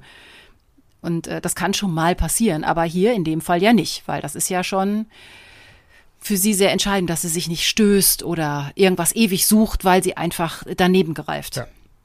Und dann ist das Kapitel auch schon zu Ende. Es braucht natürlich noch diesen klitzekleinen Cliffhanger. Und da entdeckt Justus beim Rausgehen aus dem Schlafzimmer drei Moskitos. Und das Fenster ist offen. Ja. Ne? Und auf einmal, und da sind aber die, überall die Moskitonetze dran. Wie kommen die denn da jetzt rein? Ja. Mrs. Hazelwood klatscht erstmal die Mücke kaputt im nächsten Kapitel, fand ich gut. ja, aber sie darf im Hörspiel vorher noch einmal wieder mhm. ausflippen. Mhm. Und, weil, und dann hören wir auch dieses Mückengeräusch. Ja, so ein leicht, so ein fies. Sirren. Ja. Mhm. Das geht ja immer so durch Mark und, und dann, Genau, und dann wird es zermatscht, eine wenigstens. Ja. Genau, und die anderen äh, zwei sind dann noch da. Die äh, fängt Justus. Ähm, Und die überlegen erstmal, wie das, äh, nee, noch nicht, die, da kommt sie erstmal mit dem, mit dem Insektenspray, ne? Genau. Und nebelt Ja. erstmal den ganzen Raum ein, ja. Mrs. Hazelwood greift selber zur, äh, zur Sprayflasche und äh, legt fast alle ins Koma. Das ist super. Geil. Das ist mir egal. Hauptsache die Mücken sind tot. Ja, ich weiß nicht, in welcher anderen Folge auch, auch Peter diese Idee hat, wie alt er werden will oder so, aber hier taucht das ja, Ja, im, das- im Buch tatsächlich auch auf, ne, mit, boah, bei aller, ne, bei allem Verständnis, hören Sie auf, uns zu vergiften, ich hab Bock, 100 Jahre alt zu werden oder so, ne? Mindestens, Mindestens. genau. Geil. Ja, die muss ja so viel sprühen, dass ja die Laura total rote Augen, also die kriegt ja richtig einen ab, der sonst als ob sie ihr mitten ins Gesicht gesprüht hätte, ja.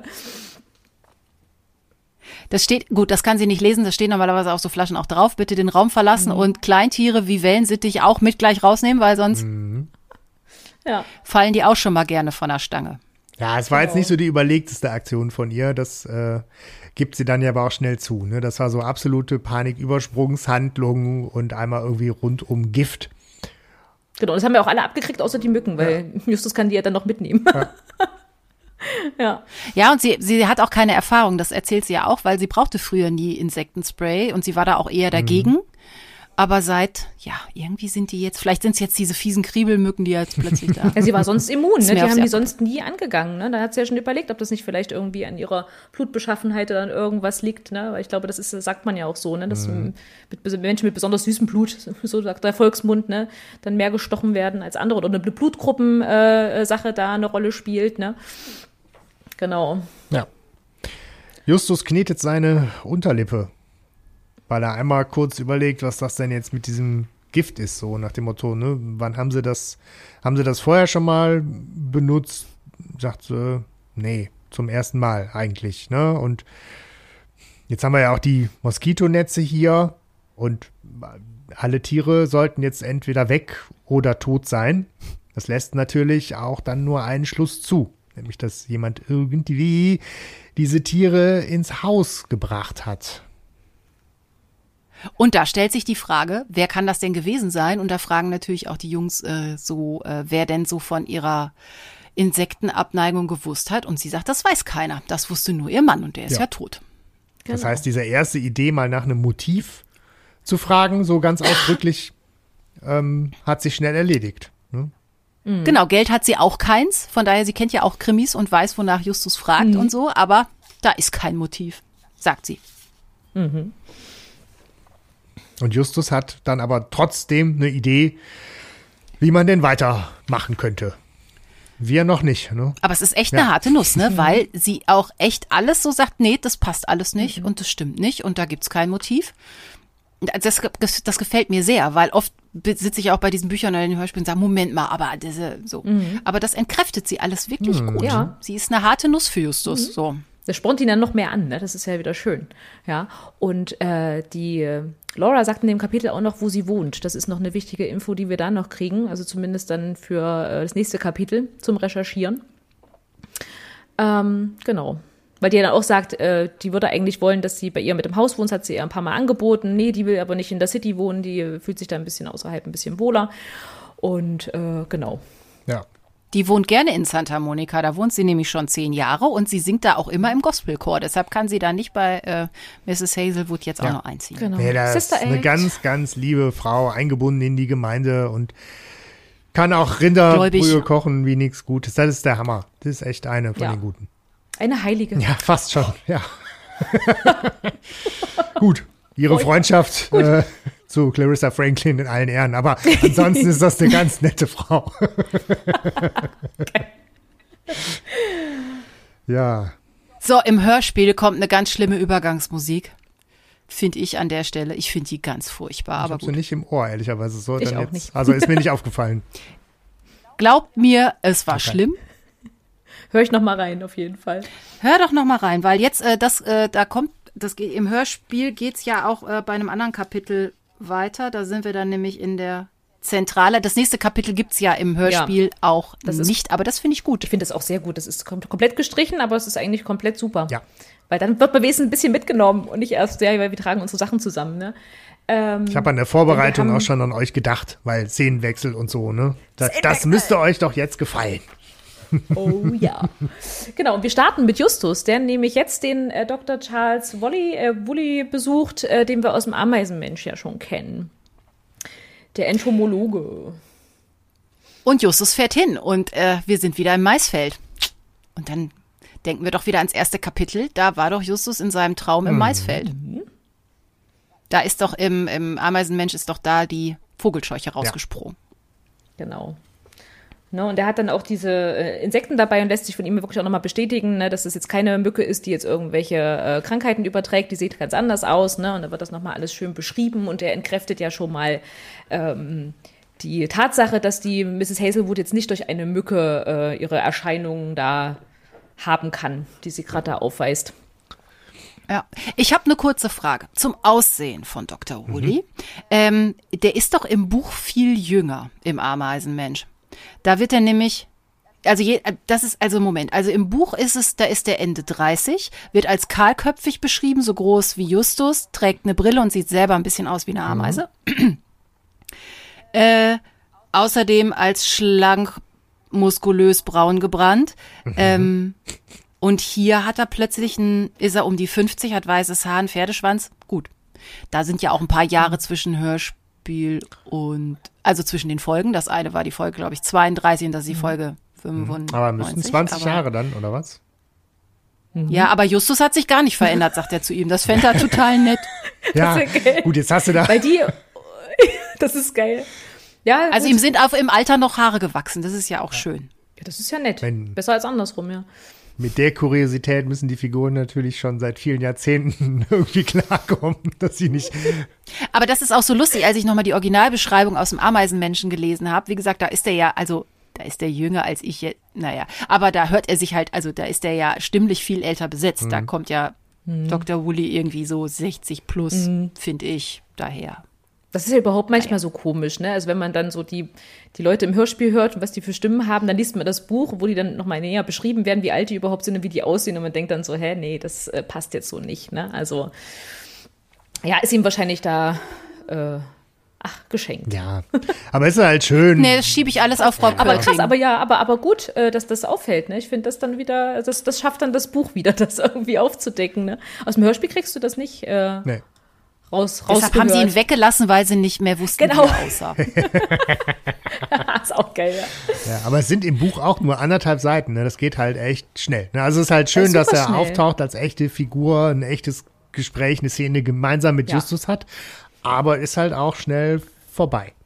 Vorbei. Und es ist halt wirklich schön, was ist, wenn man das nochmal im Vergleich zu dem, äh, unserem Fall vorher von äh, Frau Henkel-Weithofer hatten, die ja vieles über einen Erzähler äh, macht, ne, wo das dann nur so zusammengetragen wurde. Es ist ja immer schön, wenn die Personen auch, auch miteinander reden und wir haben Mhm. ein kleines Gespräch. Und wenn es nur so ein kurzes ist, das ist so viel wert.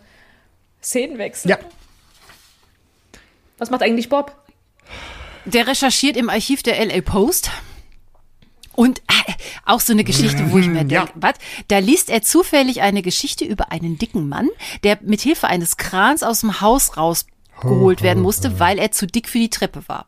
Und er überle also so viel, so, so tragisch. Das kennen wir, das lesen wir auch immer mal wieder in der Zeitung oder hören das im Radio, dass sowas passiert. Äh, aber Justus, er denkt an Justus und will das gerne kopieren und denkt so als Warnung. Ja. Das ist echt. Wenn Justus mal nicht mehr aus der Zentrale rauskommt. Soll, Brauchen sie ganz viel Schmierseife. solche Freunde Oh brauchst du. Ja. Oh, wirklich. Nee, fies. Zum Glück wird er da ganz schnell davon abgelenkt, weil er nämlich noch einen anderen Zeitungsartikel äh, findet, ähm, und zwar von dem damaligen Unfall von Jill ähm, Hazelwood. Und ähm, Ich glaube, danach hat er aber auch gesucht, oder? ja, ich denke, der wollte sich ja informieren darüber, genau. Und dann stößt er wirklich auf diesen Artikel und ähm, dass der in der Shadow Road ähm, verunglückt ist und ähm, dann kommt doch die Susan vorbei, die wir ja aus dem, äh, zumindest äh, wurde von ihr gesprochen hier bei äh, Karten des Bösen, ne, die nämlich die Horoskope für die LA Post Das ist die schreibt. Praktikantin, das- ja. Das ist unsere Susan, genau. Die will sich so ein bisschen um den Bobby kümmern. Ne? Die hat ihm was, äh, eine Erfrischung mitgebracht. Und äh, dann möchte er von ihren Stadtplan haben, weil er hat nämlich irgendwie eine Ungereimtheit entdeckt bei dem Artikel. Ja. Es wird noch gesagt, dass der Jill mit 60 Sachen in Tanklaster gerast ist. Ne?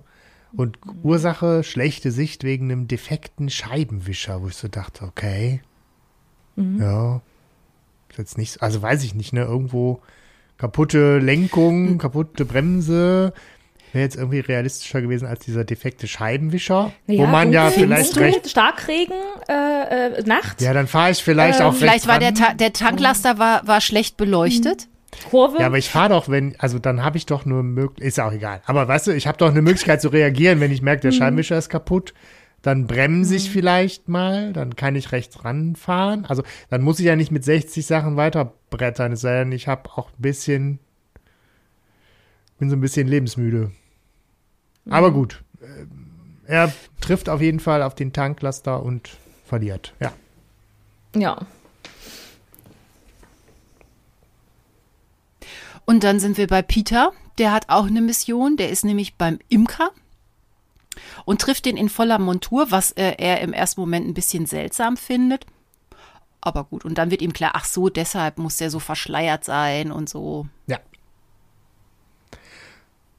Und der Imker sagt halt, mit diesem Hohlraum, mit dem entfernten Balken und so weiter im Schuppen habe ich nichts zu tun. Das war schon, als ich gekommen bin. Äh, ja, Was willst du? was willst du? Genau. Er sagt das ja auch so schön, ne? Er sagt ja auch, äh, das, das verstehe ich jetzt nicht. Was, was, was soll das? Genau. Und äh, Ja, das, ich mochte wichtig. das Kapitel total, weil sie so, so im Detektivmodus sind und Recherchearbeit machen. Ja. Genau, das ist so richtig das eingemacht. Und es ist so kurz. Es ist wirklich so kurz prägnant. Wir haben nochmal diese drei Szenen. Ja, jeder hat seinen Auftrag und äh, ja, toll. Und jetzt wird alles zusammengetragen. Die Sitzung ist eröffnet. Ja. So. Und äh, die Oberverdächtige ist immer noch Mrs. White. Ja. Ne? Wobei das Und, erste Mal äh, Laura als Verdächtige auftaucht. Das stimmt. Weil das eine ist ja, dass Sie hat gelogen. sie, gel- nur dann, ne, man fragt sich halt, warum hat sie das erzählt mit dieser Gartenschlauchtrommel? Ne? Genau. Richtig. Mir gefällt übrigens aber auch der Anfang von dem Kapitel, um noch kurz zurückzuspringen, weil eigentlich läuft alles immer so wie immer, dass Justus sagt, so, raus Ja. mit euren Infos und Bob sagt, nee, jetzt sagst du mal, was du rausgekriegt hast, Mhm. so. Und dann sagt Justus, naja gut. Und dann erzählt er, dass er bei Dr. Woolley war und meint, dass mit der Mücke, das ist total unwahrscheinlich, dass die jetzt irgendwie die Schlafkrankheit überträgt. Also so wie die aussah, das war keine CC-Kriebel, was weiß ich. Also die, das ist schon mal Genau, ausgeschlossen. die Symptome von Mrs. Hazelwood haben nichts mit einem Insektenstich zu tun. Ne? Also die mag ja schlapp sein, schläfrig, wie auch immer, aber das hat nichts mit den Viechern zu tun.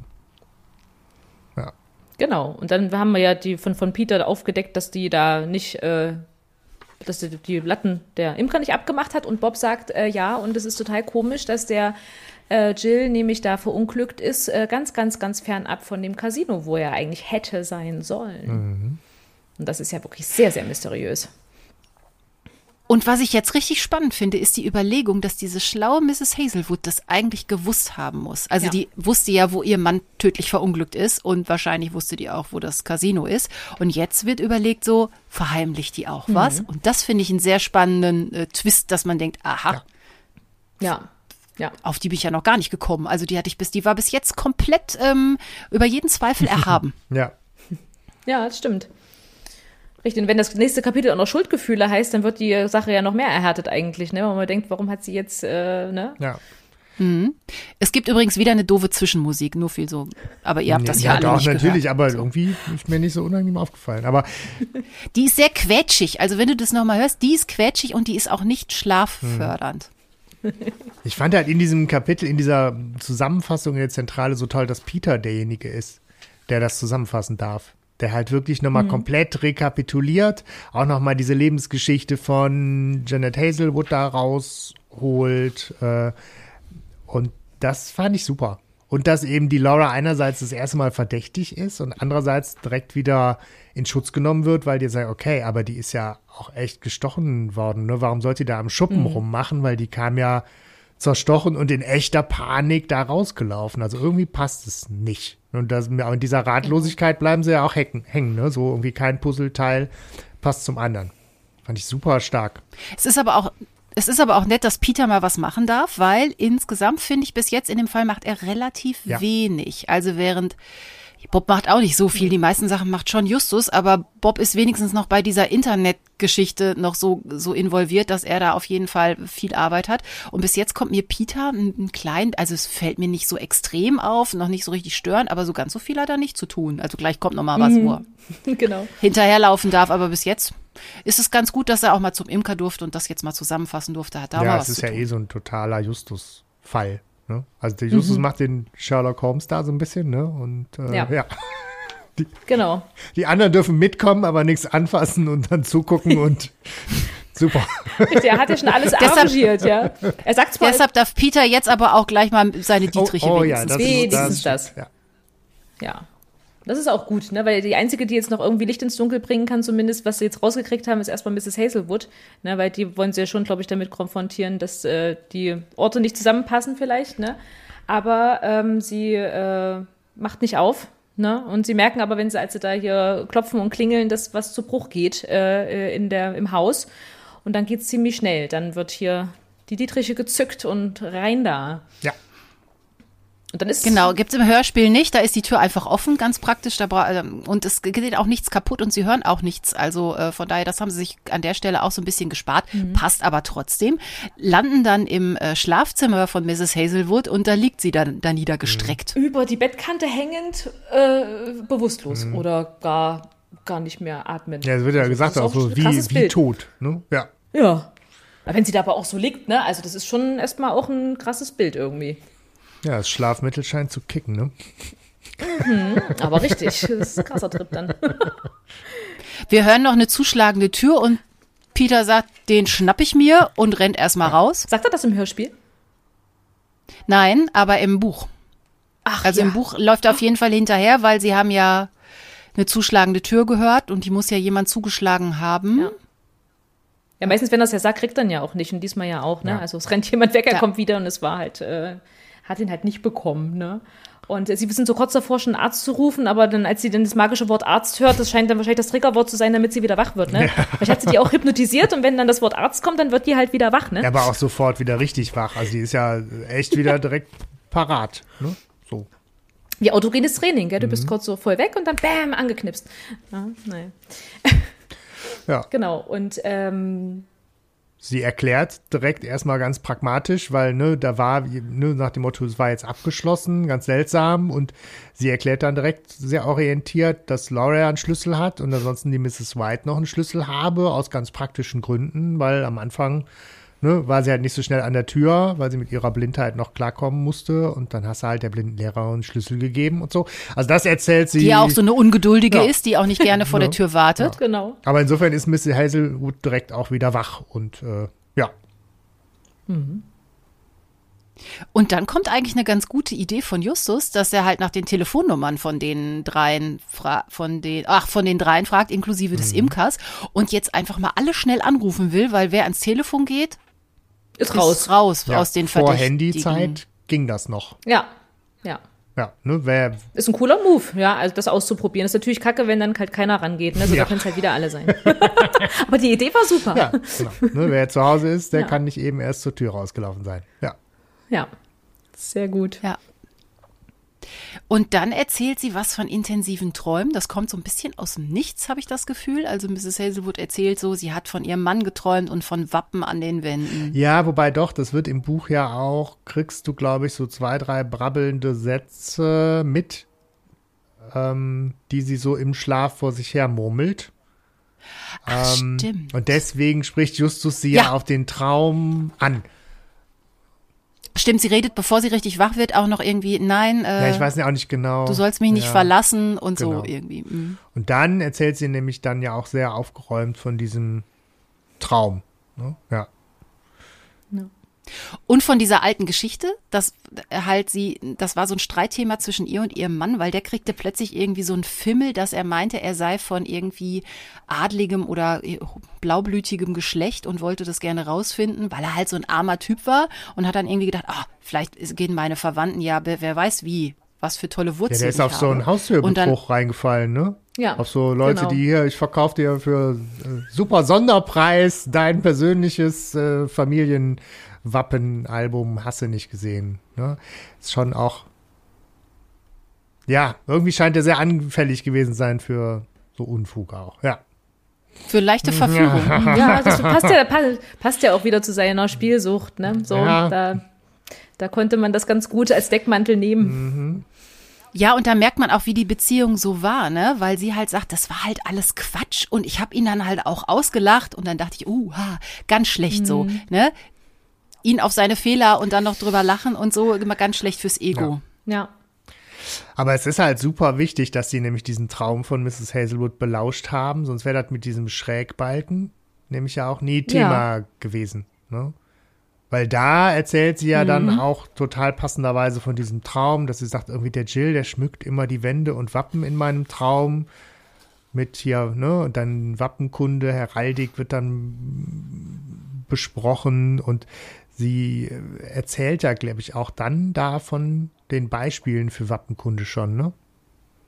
Von diesen Heroldsbildern, den ganz einfachen Symbolen mit den Schrägbalken und so eben, ne? Genau. Ja, genau. das wäre sonst ja auch nie Thema nee. geworden. Also es tauchte im Buch schon mal irgendwo auf, dieses Buch, bei Mhm. der Aufzählung von all den tausenden Büchern, die da rumlagen.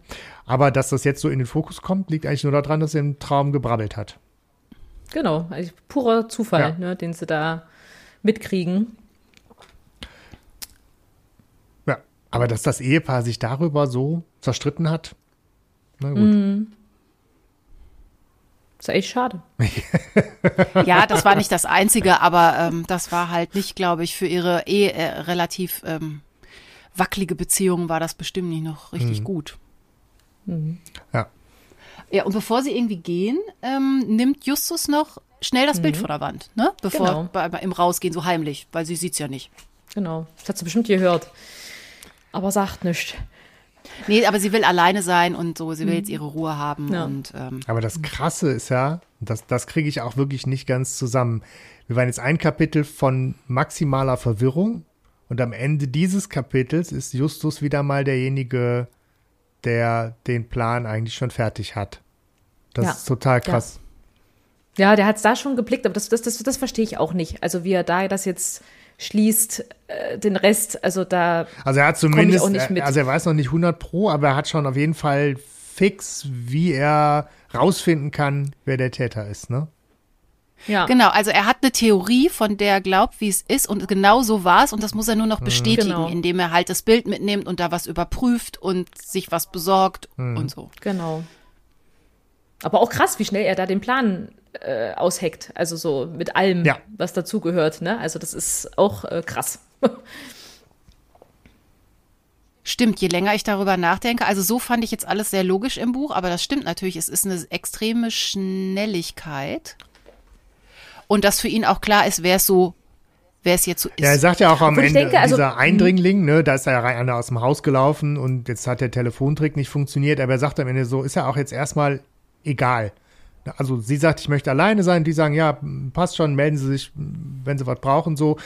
Aber dieser Eindringling ist auch erstmal egal, weil Justus zu dem Zeitpunkt, glaube ich, schon längst dann seine Theorie hat, wie er das rausfinden kann, was er denn braucht.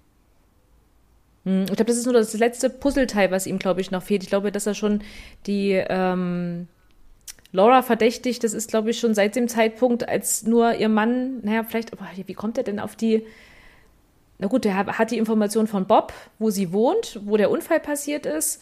Sie weiß, nur Jill wusste von der Insektenphobie. Ähm, und ja, und darauf aufbauend hat er dann schon herausgefunden, dass die was miteinander haben. Also das ist, äh, weiß ich nicht, finde ich krass. Also, also mu- ver- vermutet das zumindest schon. Also, oder dass sie sich zumindest kennen. Also, dass sie zumindest irgendwie, ja, also, aber da muss ob er er da alles schon unheimlich viel weiß, wissen. ob er da alles schon weil das durchblickt hat. Motiv, dass es ja auch um Geld geht Ja. und so, aber, aber da kommen wir ja gleich noch Ja, hin. Also ja. ich glaube auch nicht, dass wir das endgültig lösen Ja. können, was wirklich in Justus Gehirnwendung ist. Wir warten mit Peter und Bob erstmal in einem Eiscafé auf Justus, der sie eine Stunde warten lässt und Peter sich aufregt, weil Justus unpünktlich ist, verstehe ich auch. Und dann kommt Justus rein und schnort sich eine Bananenmilch. Ja, rotzfrech. Gegen, ja, andererseits, also, also Bananenmilch hilft doch nicht gegen Durst, oder? Ich weiß ja nicht, ob es da um Durst geht oder einfach um so Zuckerhyper und Bock auf so. was Leckeres. Ja. Aber Naja. Ich bin da eh befangen, weil ich glaube, das Letzte, was ich mir irgendwo bestellen würde, ist eine Bananenmilch. Das hat dann mehr mit dir zu tun. Ja. Ne? Auf jeden Fall. Ähm, ja, Aber Justus spricht mal wieder in Rätseln. total. Da ist Ja. er wieder. Alles ist in die Wege geleitet. Aber sie würden ja, alles erfahren in der Nacht. Super. Ja. Und die mucken ja aber auch auf und sagen, jetzt hast du schon wieder alles alleine gelöst oder was? Nein, ohne euch geht's natürlich nicht. Ja, das ist schon, also. Aber ich sag euch trotzdem Ich finde ihn nichts. da echt ein bisschen arrogant auch so. Also zum einen Ja. ist ja dieses, so ohne euch lief und läuft gar nichts, das hat sich nicht geändert, wird auch in Zukunft so bleiben. Also so salbungsvoll, so ich brauche euch. Und Mhm. dann aber auch so dieses, äh, erzählt kurz, ich war im Casino, habe mit dem Portier geredet. Ich war noch mal kurz bei Dr. Woolley. Und dann habe ich auf dem Schrottplatz ein, zwei Sachen vorbereitet und jetzt wisst ihr eigentlich mehr oder weniger genauso viel wie ich. Na, habt ihr denn eine Idee, was Nee. passiert? Also das ist Genau, halt schon ein ein bisschen bisschen, echt arschig auch, ne? So. Oh, oder? Ja, wenn das euch noch ein bisschen Revue passieren lässt, kommt ihr bestimmt von alleine drauf. Ja, viel Glück. Na klar. Also klar, für die beiden ist es halt doof. Aber natürlich, wenn er da jetzt alles schon verraten würde, wäre natürlich die, also so für den Plot ist natürlich schon cooler, Ja, dass er wieder so seinen Agatha Christie-Moment haben will und so. Ich muss alle versammeln, weil er spricht auch davon, heute Abend übrigens um 19 Uhr ist Ja. Party bei Mrs. Hazelwood. und dann aber. Dann erfahrt er aber alles, ja. Für die Dramaturgie ist es natürlich klasse, ne? Das ist natürlich wieder sehr gut. 19 Uhr startet, Ende offen. Ne? Stellt euch ja um. Genau. Nehmt euch nichts vor, genau, wir schlafen alle bei mir, das dauert. Genau. Zum Glück ist ja Wochenende, ne? Wir haben zwar keine Ferien, aber es ist Wochenende. Und dann ist schön, eigentlich diese Partystimmung finde ich sehr lustig. So, äh, Laura hat irgendwie, äh, ne, hat oben noch so ein, so ein Häubchen auf und Schürzchen und Ey, die macht auch jeden und, Scheiß ähm, mit, oder? Die macht dann noch Schnittchen und. Ja. zieht das, die zieht das durch. Die zieht das Ja, bis zum Schluss durch. Krass. Ja, hier Mrs. White ist hier ganz so reumütig. Na, meine Brieftasche, Mensch, die lag doch unterm Autositz. Ach, ich ist ja nicht schlimm, dass ich euch verdächtigt habe, ne? Ja, was machen wir denn damit? Mhm. Das war ja bisher unsere Hauptverdächtige und auf einmal. Ne? Ups. Puff. Aber wer so komisch angezogen ist, kann aber auch nicht mehr unsere Hauptverdächtige sein. Grünes Paillettenkleid, zitronengelbe Stiefeletten. Ah, Das tut schon weh im Auge, aber ja, ja. Mut, ja, Mut zur Farbe. Der Imker, Komm. ja, der Imker kommt auch noch vorbei. Und dann hätten wir ja alle zusammen, wo ich mir auch im Hörspiel denke, so, das klingt aber, als wären da noch 20 andere. Also eigentlich sind es ja nur die drei Verdächtigen und Mrs. Hazelwood und die drei Jungs. Da komme ich auf sieben. Also das klingt aber nach. Wie gesagt. Ja, ne, bis du da mal die Schnittchen Mhm. geschmiert hast und den Wein auf. Das, genau, es hört sich in einer großer Gesellschaft an und Mhm. äh, wird halt auch so inszeniert. Und Mrs. Hazelwood hat sich extra in Schale ge ge geworfen, auch für, für den Anlass. Und eigentlich sind das nur die Leute, die da eh den letzten Tagen die ganze Zeit rumgelaufen sind, die noch mal kurz vorbeikommen. So.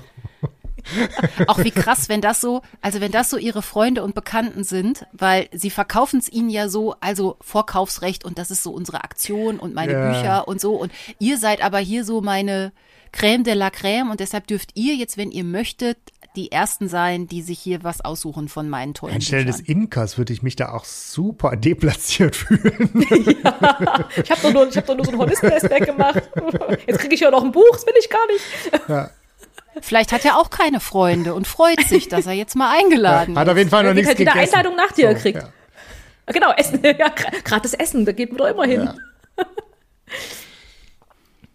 Ja, es ist irgendwie weird, was sich da jetzt äh, entspinnt. Aber genau, es hat so diese Sherlock Holmes, äh, Agatha Christie äh, Momente von wir versammeln uns alle in der Bibliothek zur großen Aufklärung. Ja, Genau, und wir wollen jetzt den, den, den Schuldigen herauslocken, ne? Und da wird natürlich ganz äh, clever von Justus, weil er darf sich ja auch was aussuchen und er hat es halt auf die Heraldik abgesehen. Äh, oh, das wird nochmal ganz äh, explizit. Ja, dann sollst du das auch haben. ja, Ja, für eine Klassenarbeit oder irgendwas braucht er das Buch. Super. Genau. Schrägbalken wird nochmal gedroppt, ne? Es wird auch nochmal aufgezeigt, was ist da alles dran und vor allen Dingen diese Schrägbalken. Ja. Und wo legen wir es hin und wo liegt's jetzt? Also so, das, das riecht halt okay, ja. zehnmal gegen den Wind nach einer Mausefalle, Mm. so schon. Ja, Justus ist betraut mit der Abwicklung und die ganzen Dinge liegen beim Gebrauchtwarencenter T. Jonas und zwar in Lagerschuppen B. Falls es noch jemand nicht gehört hat, Lagerschuppen B. So, okay. Hol doch mal. Ja, Dann kommt wieder eine komische Zwischenmusik mit Wind und tickender Uhr. Aber ich meine, das ist so Ich muss es ja. echt nochmal hören, ja, das ist ja geil. Äh? Und das ist lustig, Peter und Justus sind dann schon mal zum Schrottplatz gefahren und gucken, damit sie da ungestört sind. Und Justus sagt so, ha, ja, aber dass Mrs. Hazelwood da jetzt auch da gleich dabei sein will, das gefällt mir ja so gar nicht. Das hatte ich mir ja irgendwie anders mhm. gedacht. Mhm. Aber es ließ sie sich wohl auch nicht nehmen. Ja, auch irgendwie nachvollziehbar, oder? Absolut, ne? Die will ja wissen, Auf was da los Fall. ist und die ist ja sowieso so eine, die sagt, hallo, äh, ich bin hier mittendrin statt nur dabei. Äh. Wobei ich mich da auch gefragt habe, ich meine, die ist ja sicher und sortiert als blinde Frau so in ihrem Zuhause und Radius. Sie wirkt jetzt aber auch nicht wie jemand, die jetzt ständig noch irgendwie draußen auf Jück ist oder so. Mhm. Weiß ich nicht, wie groß das Abenteuer für sie da auch wirklich ist, zum Lagerschuppen Sehr. B mitzukommen. Aber sie hat ja Bob mhm. an ihrer Seite, also die lassen sie ja dann nicht alleine rum, äh, rumhampeln. Ja. Tante und Onkel sind zum Glück weg, also sie haben den ganzen Schrottplatz auch mhm. für sich. Mhm. Die Szenerie ist eröffnet, ja. Peter riecht sich noch ein bisschen auf über die Geheimniskrämerei, aber. Zu Recht. Musst du langsam mal kennen, so nach sieben, äh, 95 Fällen, ne? Ja. Und da denke ich mir aber nur, eigentlich wäre es ja schon, also wenn ich Justus wäre, würde ich meine Freunde schon einweihen, damit da halt gar nichts passiert. Also wenn alle alles wüssten, wäre die Chance, dass alles in meinem Sinne abläuft, viel größer ist, wie gesagt, doof für ja, Plot. Ja, ja. Er könnte sie doch aber trotzdem einweihen. Ja, warum denn nicht die einweihen, uns aber nicht? Ja, er kann sie doch trotzdem, aber das äh, schafft ja genau diese, diese Reibereien, diese Stimmung. Das ist ja das, was wir auch wollen, was wir ja eigentlich auch lieben, auch wenn wir es hassen.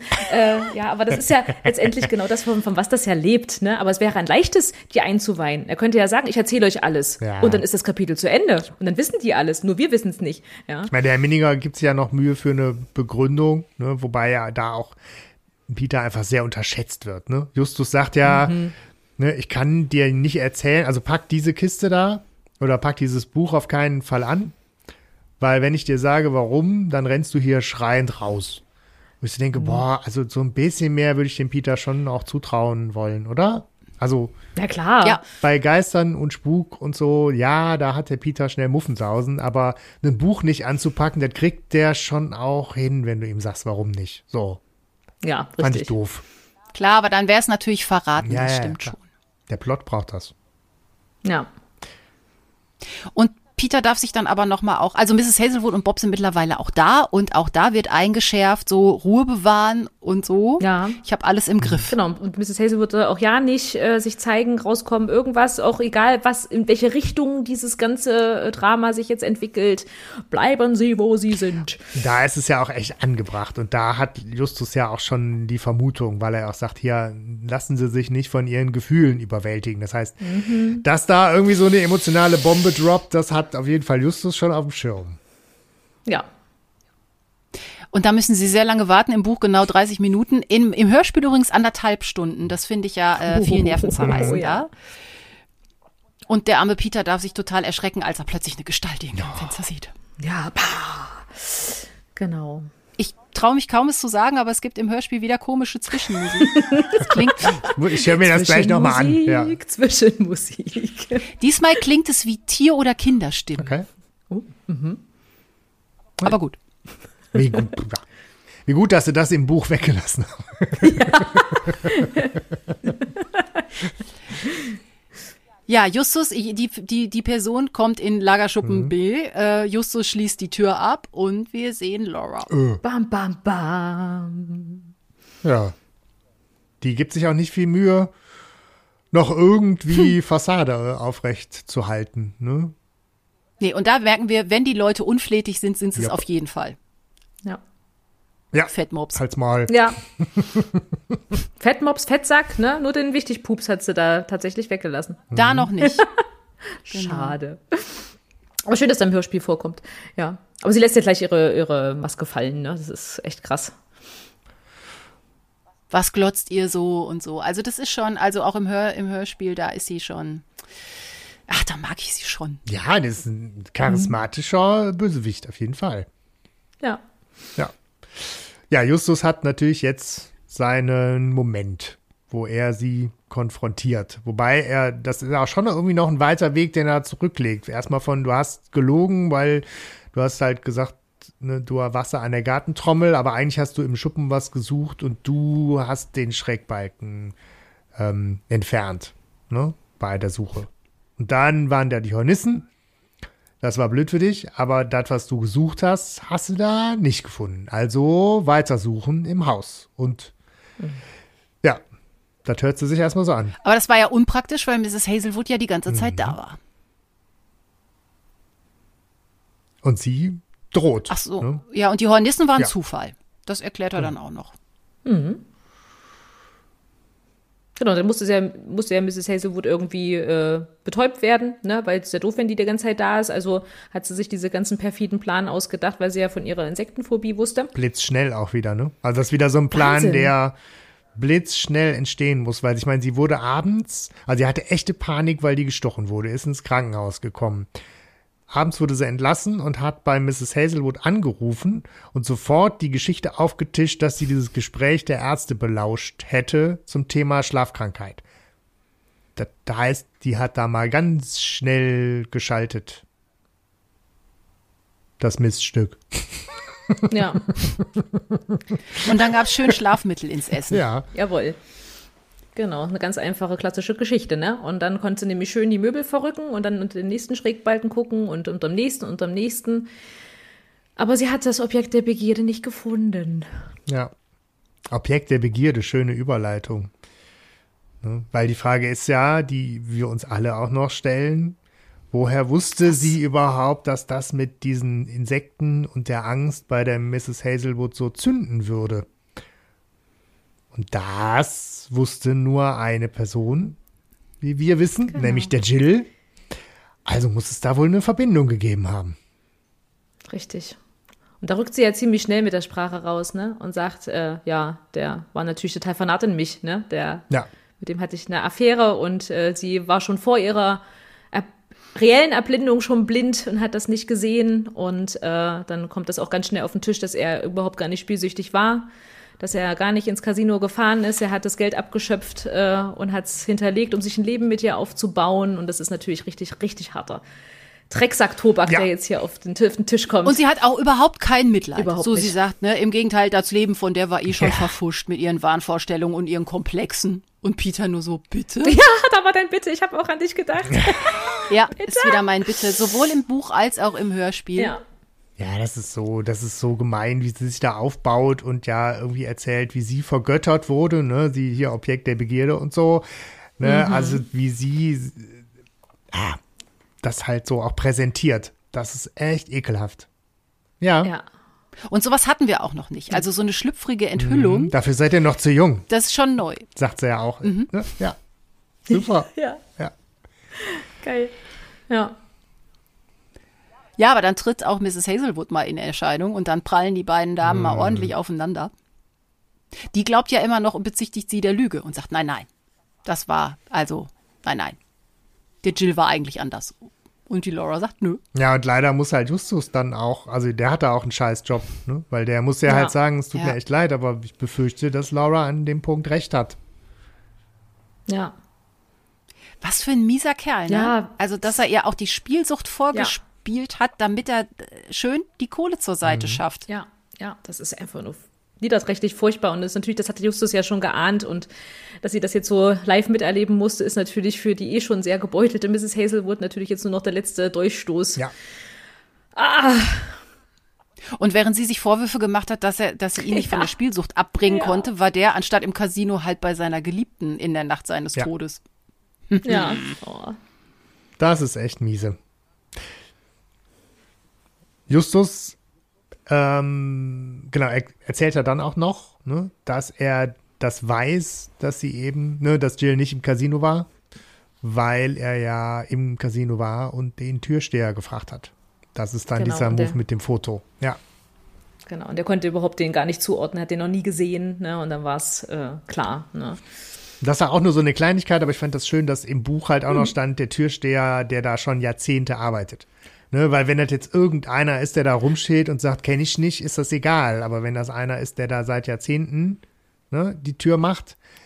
Und nie krank ja, war, nicht nur einen Tag. Genau, wow, ne? hat ja ein gutes Immunsystem.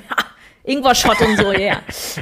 ja, es sind halt Kleinigkeiten, aber da gibt sich halt Minninger irgendwie Mühe, Toll, so die, ja. die, die Zweifel und die Plotholes in, in Grenzen zu halten. Ja.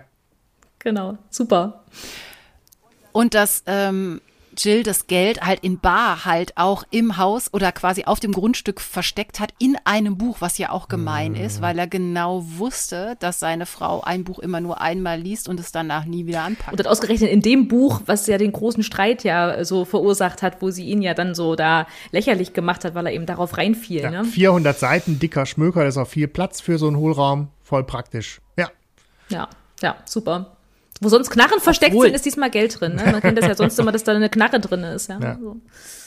Obwohl es müssen schon viele große Scheine gewesen sein, oder? Selbst wenn es ein sehr dickes Buch war. Damit, also nachher heißt es ja, wenn sie damit sparsam umgeht, da kann sie bis an ihr Lebensende von zehren, Ja. zehren. ja. Aber gut. Ein 100.000 Buch? Dollar. ja. Man weiß ja nicht, wie viel es war. ja. Ja, Und irgendwie kommen wir dann aber dazu, dass Laura das Buch ja unbedingt haben will und das liegt halt immer noch in der Kiste, in die sie es damals auch reingepackt hat. Ja. Kiste 9. Genau. Justus sagt das so und so nach dem Motto, ja, hier. Ne? Gre sagt greifen ja Sie auch, zu. wenn, wenn, wenn, genau, ja, richtig. Hier ist es, nimm's dir, ne? Oder, also, oder sagt sie dann auch, wenn, wenn äh, sie es nicht rausrücken, dann will sie doch auch wieder alle verprügeln oder irgendwas, ja? Also sie ist ja gar nicht so bedrohlich. Sie hätte ja auch eine Knarre mitbringen können, ne? Also das hat sie dann von Clarissa nicht gelernt dann. Ja. Also vielleicht kannten die sich da noch Und nicht. sie ist ja auch, ne, diese Bedro dieses Bedrohliche, das zündet ja wirklich nicht, weil dann ja auch, jetzt gut, Mrs. Hazelwood nicht, aber zumindest drei gegen eine Ja. in dem Schuppen, Ja, aber Jungs. ja. Also sie macht schon den Eindruck, als könnte, wenn sie wollte, die alle ausschalten. Das, ich das, das, sagt sie so. Na klar, sie sagt, ich kann euch hier alle, äh, ich nehme es mit euch allen auf, ne? Aber also, dass sie es reell vielleicht nicht schafft, ich meine, selbst Nein, aber vom Ego. Ja, ja, klar. Ich glaube Also ihr schon, dass Ego die glaubt so das. davon ausgeht, da gibt's drei Ohrfeigen und dann gehen die, Echt? dann verfatzen die sich. Ich hätte jetzt eher so von Mhm. meinem Gefühl war das so, da, da hätte sie auch keine Chance. Also so ein letztes Aufbäumen, aber eigentlich checkt sie auch, dass das eine leere Drohung ist, oder? Also so, Ich finde, die ist immer noch sehr selbstbewusst, Mhm. dass sie sich auch das Buch nimmt und wirklich glaubt, da ist die Kohle drin. Ist ein bisschen natürlich naiv zu glauben, dass man sie so gewähren ja, lässt. sie total, sagt ja auch genau. noch, wenn das ein Trick ist. Dudum. Und dann macht sie sagen das immer Buch alle und auf. dann ist es ein Trick. Und die wissen Das ist schon so ein bisschen geil, vorher.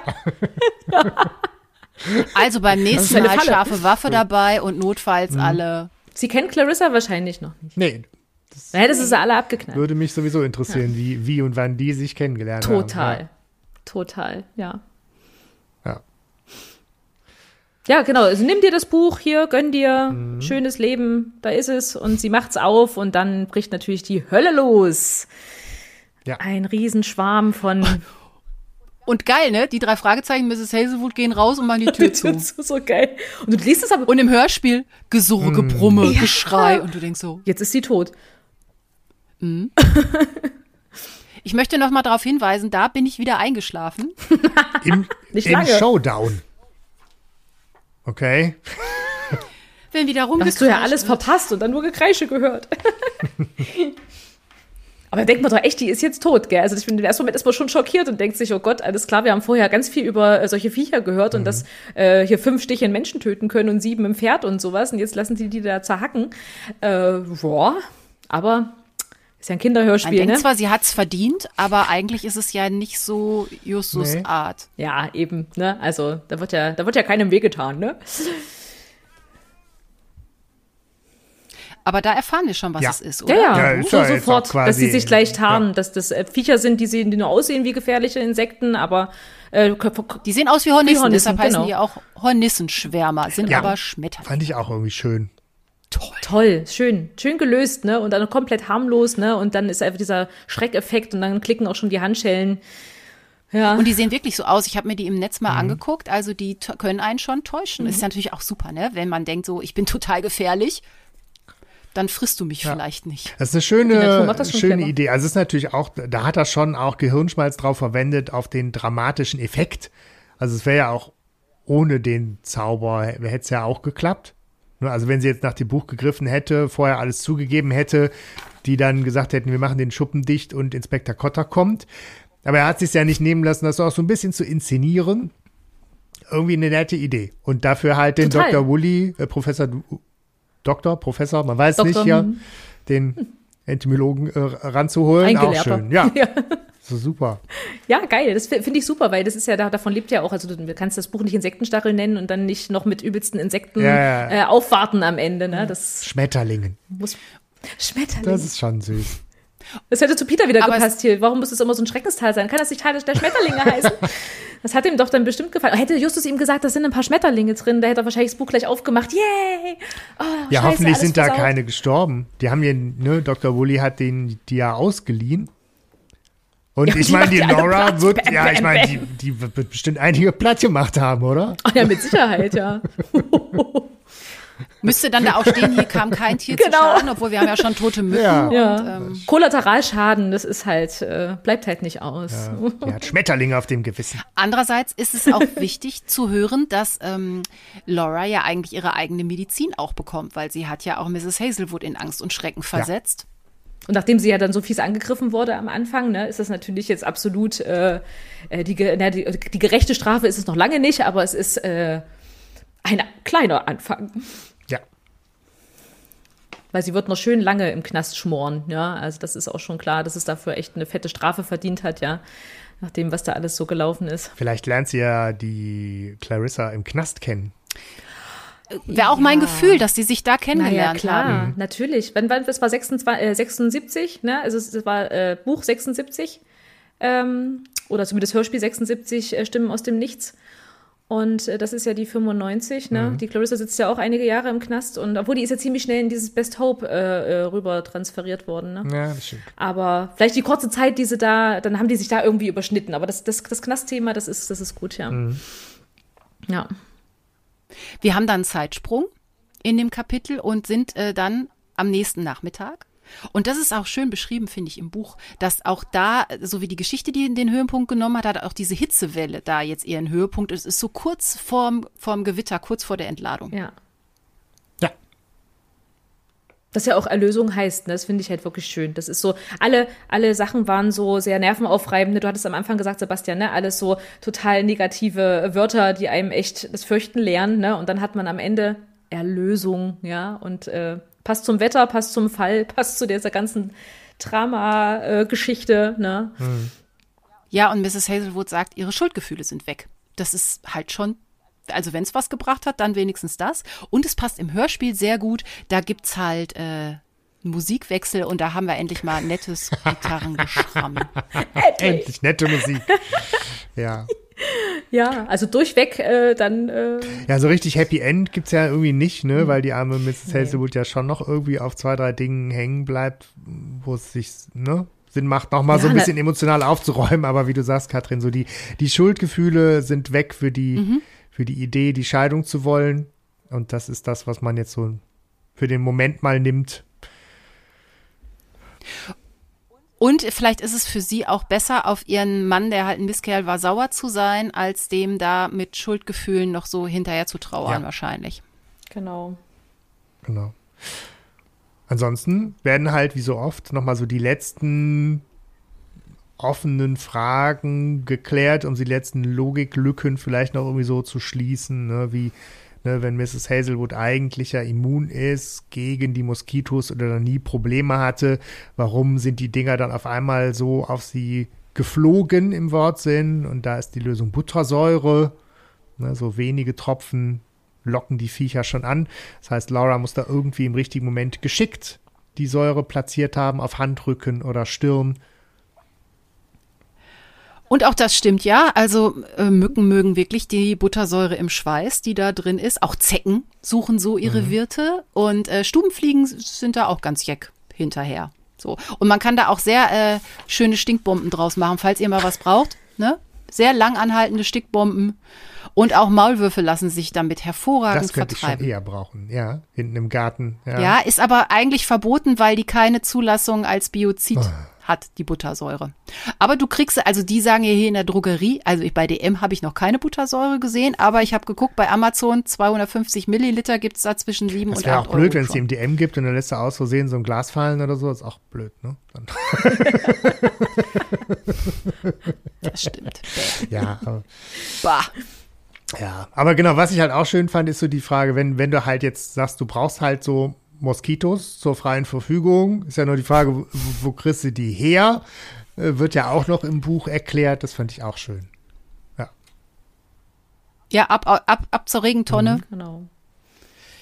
Da sind immer welche, die mögen das. Ja, das ist schön, so passt das dann alles zusammen, ne? wenn man sich ja wirklich die Frage gestellt hat, ne? und wie perfide und wie äh, krass ist dieser Plan einfach, ja. Und dass sie das dann auch so umsetzen konnte, so zielgenau, ja.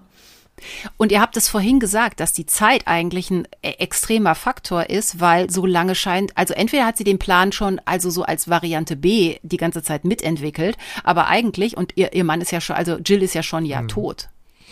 Ähm, aber sie hatte zwischendurch was mit einem anderen reichen Mann. Und erst als da die Beziehung kaputt gegangen ist, hat sie gedacht, ich brauche eine andere Geldquelle. Was mache ich denn? Ach ja. Ja, genau, ne? Und dann wirklich dann auch sich daran zu erinnern, okay, der hat was von einer Insektenphobie erzählt, ne? Und ähm, ja, sie sich erstmal einschleust als, als Hausmädchen, ne, um da erstmal dann nach dem Geld zu suchen, ne? Und das dann letztendlich zu kombinieren und dann äh, ist schon krass. Ja. Wahrscheinlich wäre außer Justus Jonas ihr auch keiner draufgekommen. Wie so oft, ja. Es braucht den Justus, ja. der das schnickt. Und dann mal genau, machst du halt literarisch den, den Sack zu mit dem lang ersehnten Gewitter. Ne, so die, die Klammer zu, dass eben endlich das schwüle Wetter, die Hitzewelle ein Ende finden mit dem erlösenden Gewitter. Das ist halt jetzt nicht besonders der originellste literarische Kunstgriff, aber funktioniert halt. Ne? Das ist schön. Ja, das ist toll. Und dass sie am Schluss das veruntreute oh, Geld ja. bekommt. So. Und ja. ich finde es auch ganz interessant, dass es im Buch kein Abschlusslacher mhm. gibt, während es im Hörspiel ja so ähnlich ist, aber doch mit so befreiendem Abschlusslacher, dass sie halt, ne, Justus hofft halt, dass sie ganz steinalt wird und so mit ja. der Kohle. Und dann gibt es da halt auch noch äh, Gewitter und Donner und Mückensurren. Ja. ja. Justus hat das Geld im Umschlag dabei, ne? Also der darf ihr das in die Hand drücken. Ja. Mhm. Genau. Ja. Und dann ist der Fall auch schon zu Ende. ja. So wie das ist so ein Ritt. Ja. Und jetzt? Was sagt? Möcht, jetzt möchte ich mich sehr bedanken, dass du dieses Buch ausgesucht hast, weil ich finde, es ist ein sehr gutes und ein sehr erwachsenes Drei-Fragezeichen-Buch, finde ich. Mit so erwachsenen mhm. Problemen. Würde ich so unterschreiben. Fand ich toll, dass der Mininger sich das auch getraut hat. So emotionale Tiefe und Drama, Beziehungsdrama, biografisches Drama. Ja. Ja, er ist ja da sowieso schon sehr Vor ein Vorreiter der Mutigkeit oder des Mutes oder was auch immer, gell? Hm. Also er macht ja viel solche, solche Sachen und das kommt mal mehr, mal weniger gut an. Äh, aber so ein Thema ist halt wirklich, das bietet halt ganz viel und ich finde die Art und Weise, wie er das verpackt hat und äh, wie perfide das eigentlich ja ist und äh, das ist schon außergewöhnlich. Ja, und es ist in diesem ganzen Drei-Fragezeichen-Setting, ne? Ist auch das, was für mich da viel mehr nachwirkt in der Folge, als jetzt dieser Terror mit den Insekten oder da, weiß ich, im Hörspiel dieses Gesurre und Gefiepse und alles ein bisschen auf Drama, aber das, was halt wirklich hängen bleibt bei mir, ist halt genau diese tragische Figur der Mrs. Hazelwood. Ne? Die ist da sehr eindringlich. Und natürlich auch die Laura Striker als so eine echt krasse, böse Bösewichtin. Ne? Wo man so denkt, ja, dass genau. die mit Clarissa Franklin befreundet ist, kann ich mir richtig vorstellen. Ja, ja da haben sich die richtigen die gefunden. So, die ist auch, auch, die ist ja sehr leidens- und anpassungsfähig, auch so für ihr Ziel. Also was die da als Hausmädchen alles malocht und macht und wie sehr die in ihrer Rolle aufgeht und wie lange die da in ihrer Rolle aufgeht, ist schon beeindruckend. Spricht schon für einen echt schlechten Charakter. Ja, auf jeden Fall. Ja. Nee, das ist krass, ne? So, und äh, aber es passt wieder so zu dieser ganzen Story, ne? Du bist ein Mädchen aus ärmeren Verhältnissen, du musst irgendwie zusehen, wie du zu Geld kommst, ne? Das passt so auch in dieses Schema, ne? Dann suche ich mir halt einen reichen Typen ah, der stirbt dann halt leider, der hat aber einen Haufen Geld weggeschafft, jetzt muss ich irgendwie gucken, wie ich da drankomme. Ne? Und dann habe ich halt diesen Plan und die sind ja immer recht ähm, widerstandsfähig. Ne? Deswegen macht die eben diesen ganzen Scheiß und äh, diese äh, ja eigentlich, äh, ja, ich will es nicht erniedrigende Aufgaben nennen, aber die macht eben einfach ihre Rolle und macht das eben alles und äh, arbeitet ja auf ihr höheres Ziel hin. Mhm. Ja? Was sie aber Gott sei Dank äh, nicht erreichen kann, weil es halt einfach eine absolute niederträchtige Sau ist. ja. Ja. Aber auf jeden Fall zwei sehr starke Frauen. Leider geht's trotzdem wieder um Mann. Das, ja, das, als Dreh- und Angelpunkt. funktioniert nicht. das stimmt, das stimmt, ja. Aber sowas von nicht. Das ist ja der, der negative Bechtel. ja. aber auch stimmlich beide gut ausgesucht Ja, und toll. also also gerade auch Laura Ja. mit ihrer mit ihrer Kodderschnauze, äh, das ist einfach also die am Anfang so so nett und und locker Mhm. rüberkommt, vielleicht ein bisschen ja, so ein bisschen anbiedernd Mhm. auch, aber insgesamt ne so ähm, so authentisch und nachher halt so umswitcht Ja. und so so böse ist. Ja. Ja, ich meine, dieses Anbiedern, das passt ja schon auch so zu, die hat ja schon auch einen gewissen Geltungsdrang oder definiert sich ja schon auch darüber, dass sie vergöttert wurde. Also es wird jetzt ja nicht gesagt, dass sie jetzt außerordentlich hübsch sei oder sowas, ne? Aber ich glaube, die bildet sich schon auch ganz gut was darauf ein, dass sie sich die Männer so bastelt, wie sie die braucht, ne? Und äh, ja auch keine Probleme hat, relativ zackig da wen Neues zu finden, der sie aushält und so, ne? Genau, ne, die, strotzt, die strotzt vor Selbstbewusstsein, ne? Also die nimmt sich das vollkommen ab, ne? Also die ist ja so von sich überzeugt und äh, da gibt es ja gar keinen Zweifel dran, ne? Da ist sie total erhaben drüber, dass sie die geilste Sau ist und äh, total, Ja. ähm, ja, auch wenn sie da mal halt abblitzt oder so, naja, dann halt beim nächsten, ne? Also da ist sie auch total schmerzfrei, ne? Ja. Schade, dass sie so wenig Substanz kriegt bei Signale aus dem Jenseits. Da hätte sie ruhig noch ein bisschen mehr, ähm, aber das, gut, das war ein anderes Thema, aber das ist, ja, trotzdem, die dürfte gern noch mal auftauchen. Herr Minninger! Nicht nur die Clarissa immer noch mal aus dem Hut zaubern, ja. Ja, und um nochmal darauf zu kommen, dass, das, dass der Fall so ein bisschen aus dem Rahmen fällt. Ich glaube, das war ja auch das, was du am Anfang sagtest, Sebastian, dass das äh, auch ein bisschen der Grund war, dass das auch bei dir so hängen geblieben ist als Geschichte. Ich meine, wir haben da echt Erwachsenenthemen, ne? Ängste, Phobien, Krankheiten, Tod, Betrug. Ja. Ist eben nicht nur was Da möchte für man Kinder, eigentlich- ist eben auch was Nee, für da möchte man eigentlich wieder zurück in die, in die, in die kleine, gruselige Mystery-Welt. Mit flüsternden Mumien und sprechenden Ist ein guter Ausgleich, finde ich, ne? wenn man sowas hat und dann nimmt man sich mal wieder sowas anderes vor. Das finde ich immer so schön durchmischt überhaupt in diesem ganzen Universum, ne? dass es da so viele verschiedene Facetten gibt und je nachdem, worauf man gerade Bock hat, kann man sich dem bedienen. Ne? Das ist irgendwie geil. Ja, ich fand es halt schön, weil ich meine, die sind ja Themen, die überall mitschwingen. Die Frage ist halt nur, wie viel Raum kriegen die? Also wenn du in allen Geschichten nach Motiven der Bösewichte oder so guckst, dann hängen da ja immer die erwachsenen Themen dahinter. Die werden nur meistens einfach nicht erzählt. Ne? Und das ist halt schön und außergewöhnlich, dass es jetzt mal wirklich ausdrücklich eine Rolle spielen kann. Ne? Und das ist ja eigentlich immer nur, du erfährst immer nur das über die Person, was halt der Geschichte dienlich ist. Und jetzt ist halt viel um wirklich diese Person und ihre Ehe auch so ges- gestrickt, ne? Fand ich toll. ja. Freut mich ja, dass euch das gefallen hat und ich euch da jetzt Ja, nichts total. zugemutet habe. Nein, überhaupt Sehr nicht. gut. Es, war wirklich ein, ein wahres Vergnügen, ja, nochmal das Hörspiel zu hören, auch wenn Katrin vielleicht ein bisschen leiden musste bei Zwischenmusiken, aber Ja, die, die nervige Soundkulisse, vielleicht ist das eher was zum, äh, nicht zum Einschlafen, sondern so zum Übertag hören. Werde genau. noch mal reinhören. Na, aber das Buch habe ich auch mit Vergnügen wieder gelesen. Ne? Also wie gesagt, es war ja nicht das erste Mal, aber ähm, das war wieder toll, das war wieder aufzufrischen. Da ist man aber so durchgeflogen, ne? 124 Seiten und das liest du ja, also ich habe das auch einmal ja so, nur so durchgelesen. Da bist du ja wirklich, weiß ich nicht, zwei Stunden irgendwas, du kannst das so durchlesen. Ne? Klar, dann nachher noch mal ein bisschen ausführlicher und in Ruhe und so, aber das ging schon gut weg, wo ich so dachte, das hat der Minninger auch dann gut geschrieben. Also Ja. es ist jetzt halt kein, ne, was willst du auch erwarten jetzt an literarischen Meisterwerken und super Formulierungen und Bildern und so. Das erwarte ich in drei Fragezeichen Buch eigentlich grundsätzlich nicht. Ne? Und ähm, ich weiß nicht, ob ihr das in anderen Büchern noch äh, krasser beobachtet, was so Sprache angeht, Bilder angeht, Metaphern, also irgendwie, dass das literarisch noch was Wertigeres hat oder eben auch nicht. Also ich fand ganz gut dieses Motiv Mhm. der Hitze, dass das immer noch so mit reinkam und so ähnlich wie der Terror immer sich weiter steigert, steigert sich auch die Hitze oder diese Mhm. Schwüle, diese ganze Energie, die so in dem Ding drin ist, das, das mochte ich. Und ich habe äh, es sehr wohlwollend festgestellt, dass ich keine Logiklücken gefunden habe, außer jetzt, wo ihr so ein bisschen den Finger draufgelegt habt, so in welcher Zeit hat die Mhm. diesen Plan entwickelt. Und in welcher Zeit hat Justus die Lösung gefunden? Aber so ist es mir beim Lesen nicht unbedingt aufgefallen. Ja, bei anderen Büchern gibt es das schon mal. Ich habe jetzt zwar kein Beispiel, aber mhm. es kommt ja immer mal wieder irgendwelche schönen Formulierungen, die damit, äh, das macht der eine vielleicht mehr, der andere weniger. Da habe ich noch keinen, ähm, noch keine Regelhaftigkeit gefunden, ob das der eine jetzt mehr macht oder der andere weniger. Na? Ich gucke ja auch immer danach, wie, wie schreiben die die drei Fragezeichen, weil ja irgendwie jeder Autor die auch anders agieren und anders sprechen lässt oder sowas. Ne? Mhm. Ähm, und da mag ich schon die Minninger drei Fragezeichen schon mehr.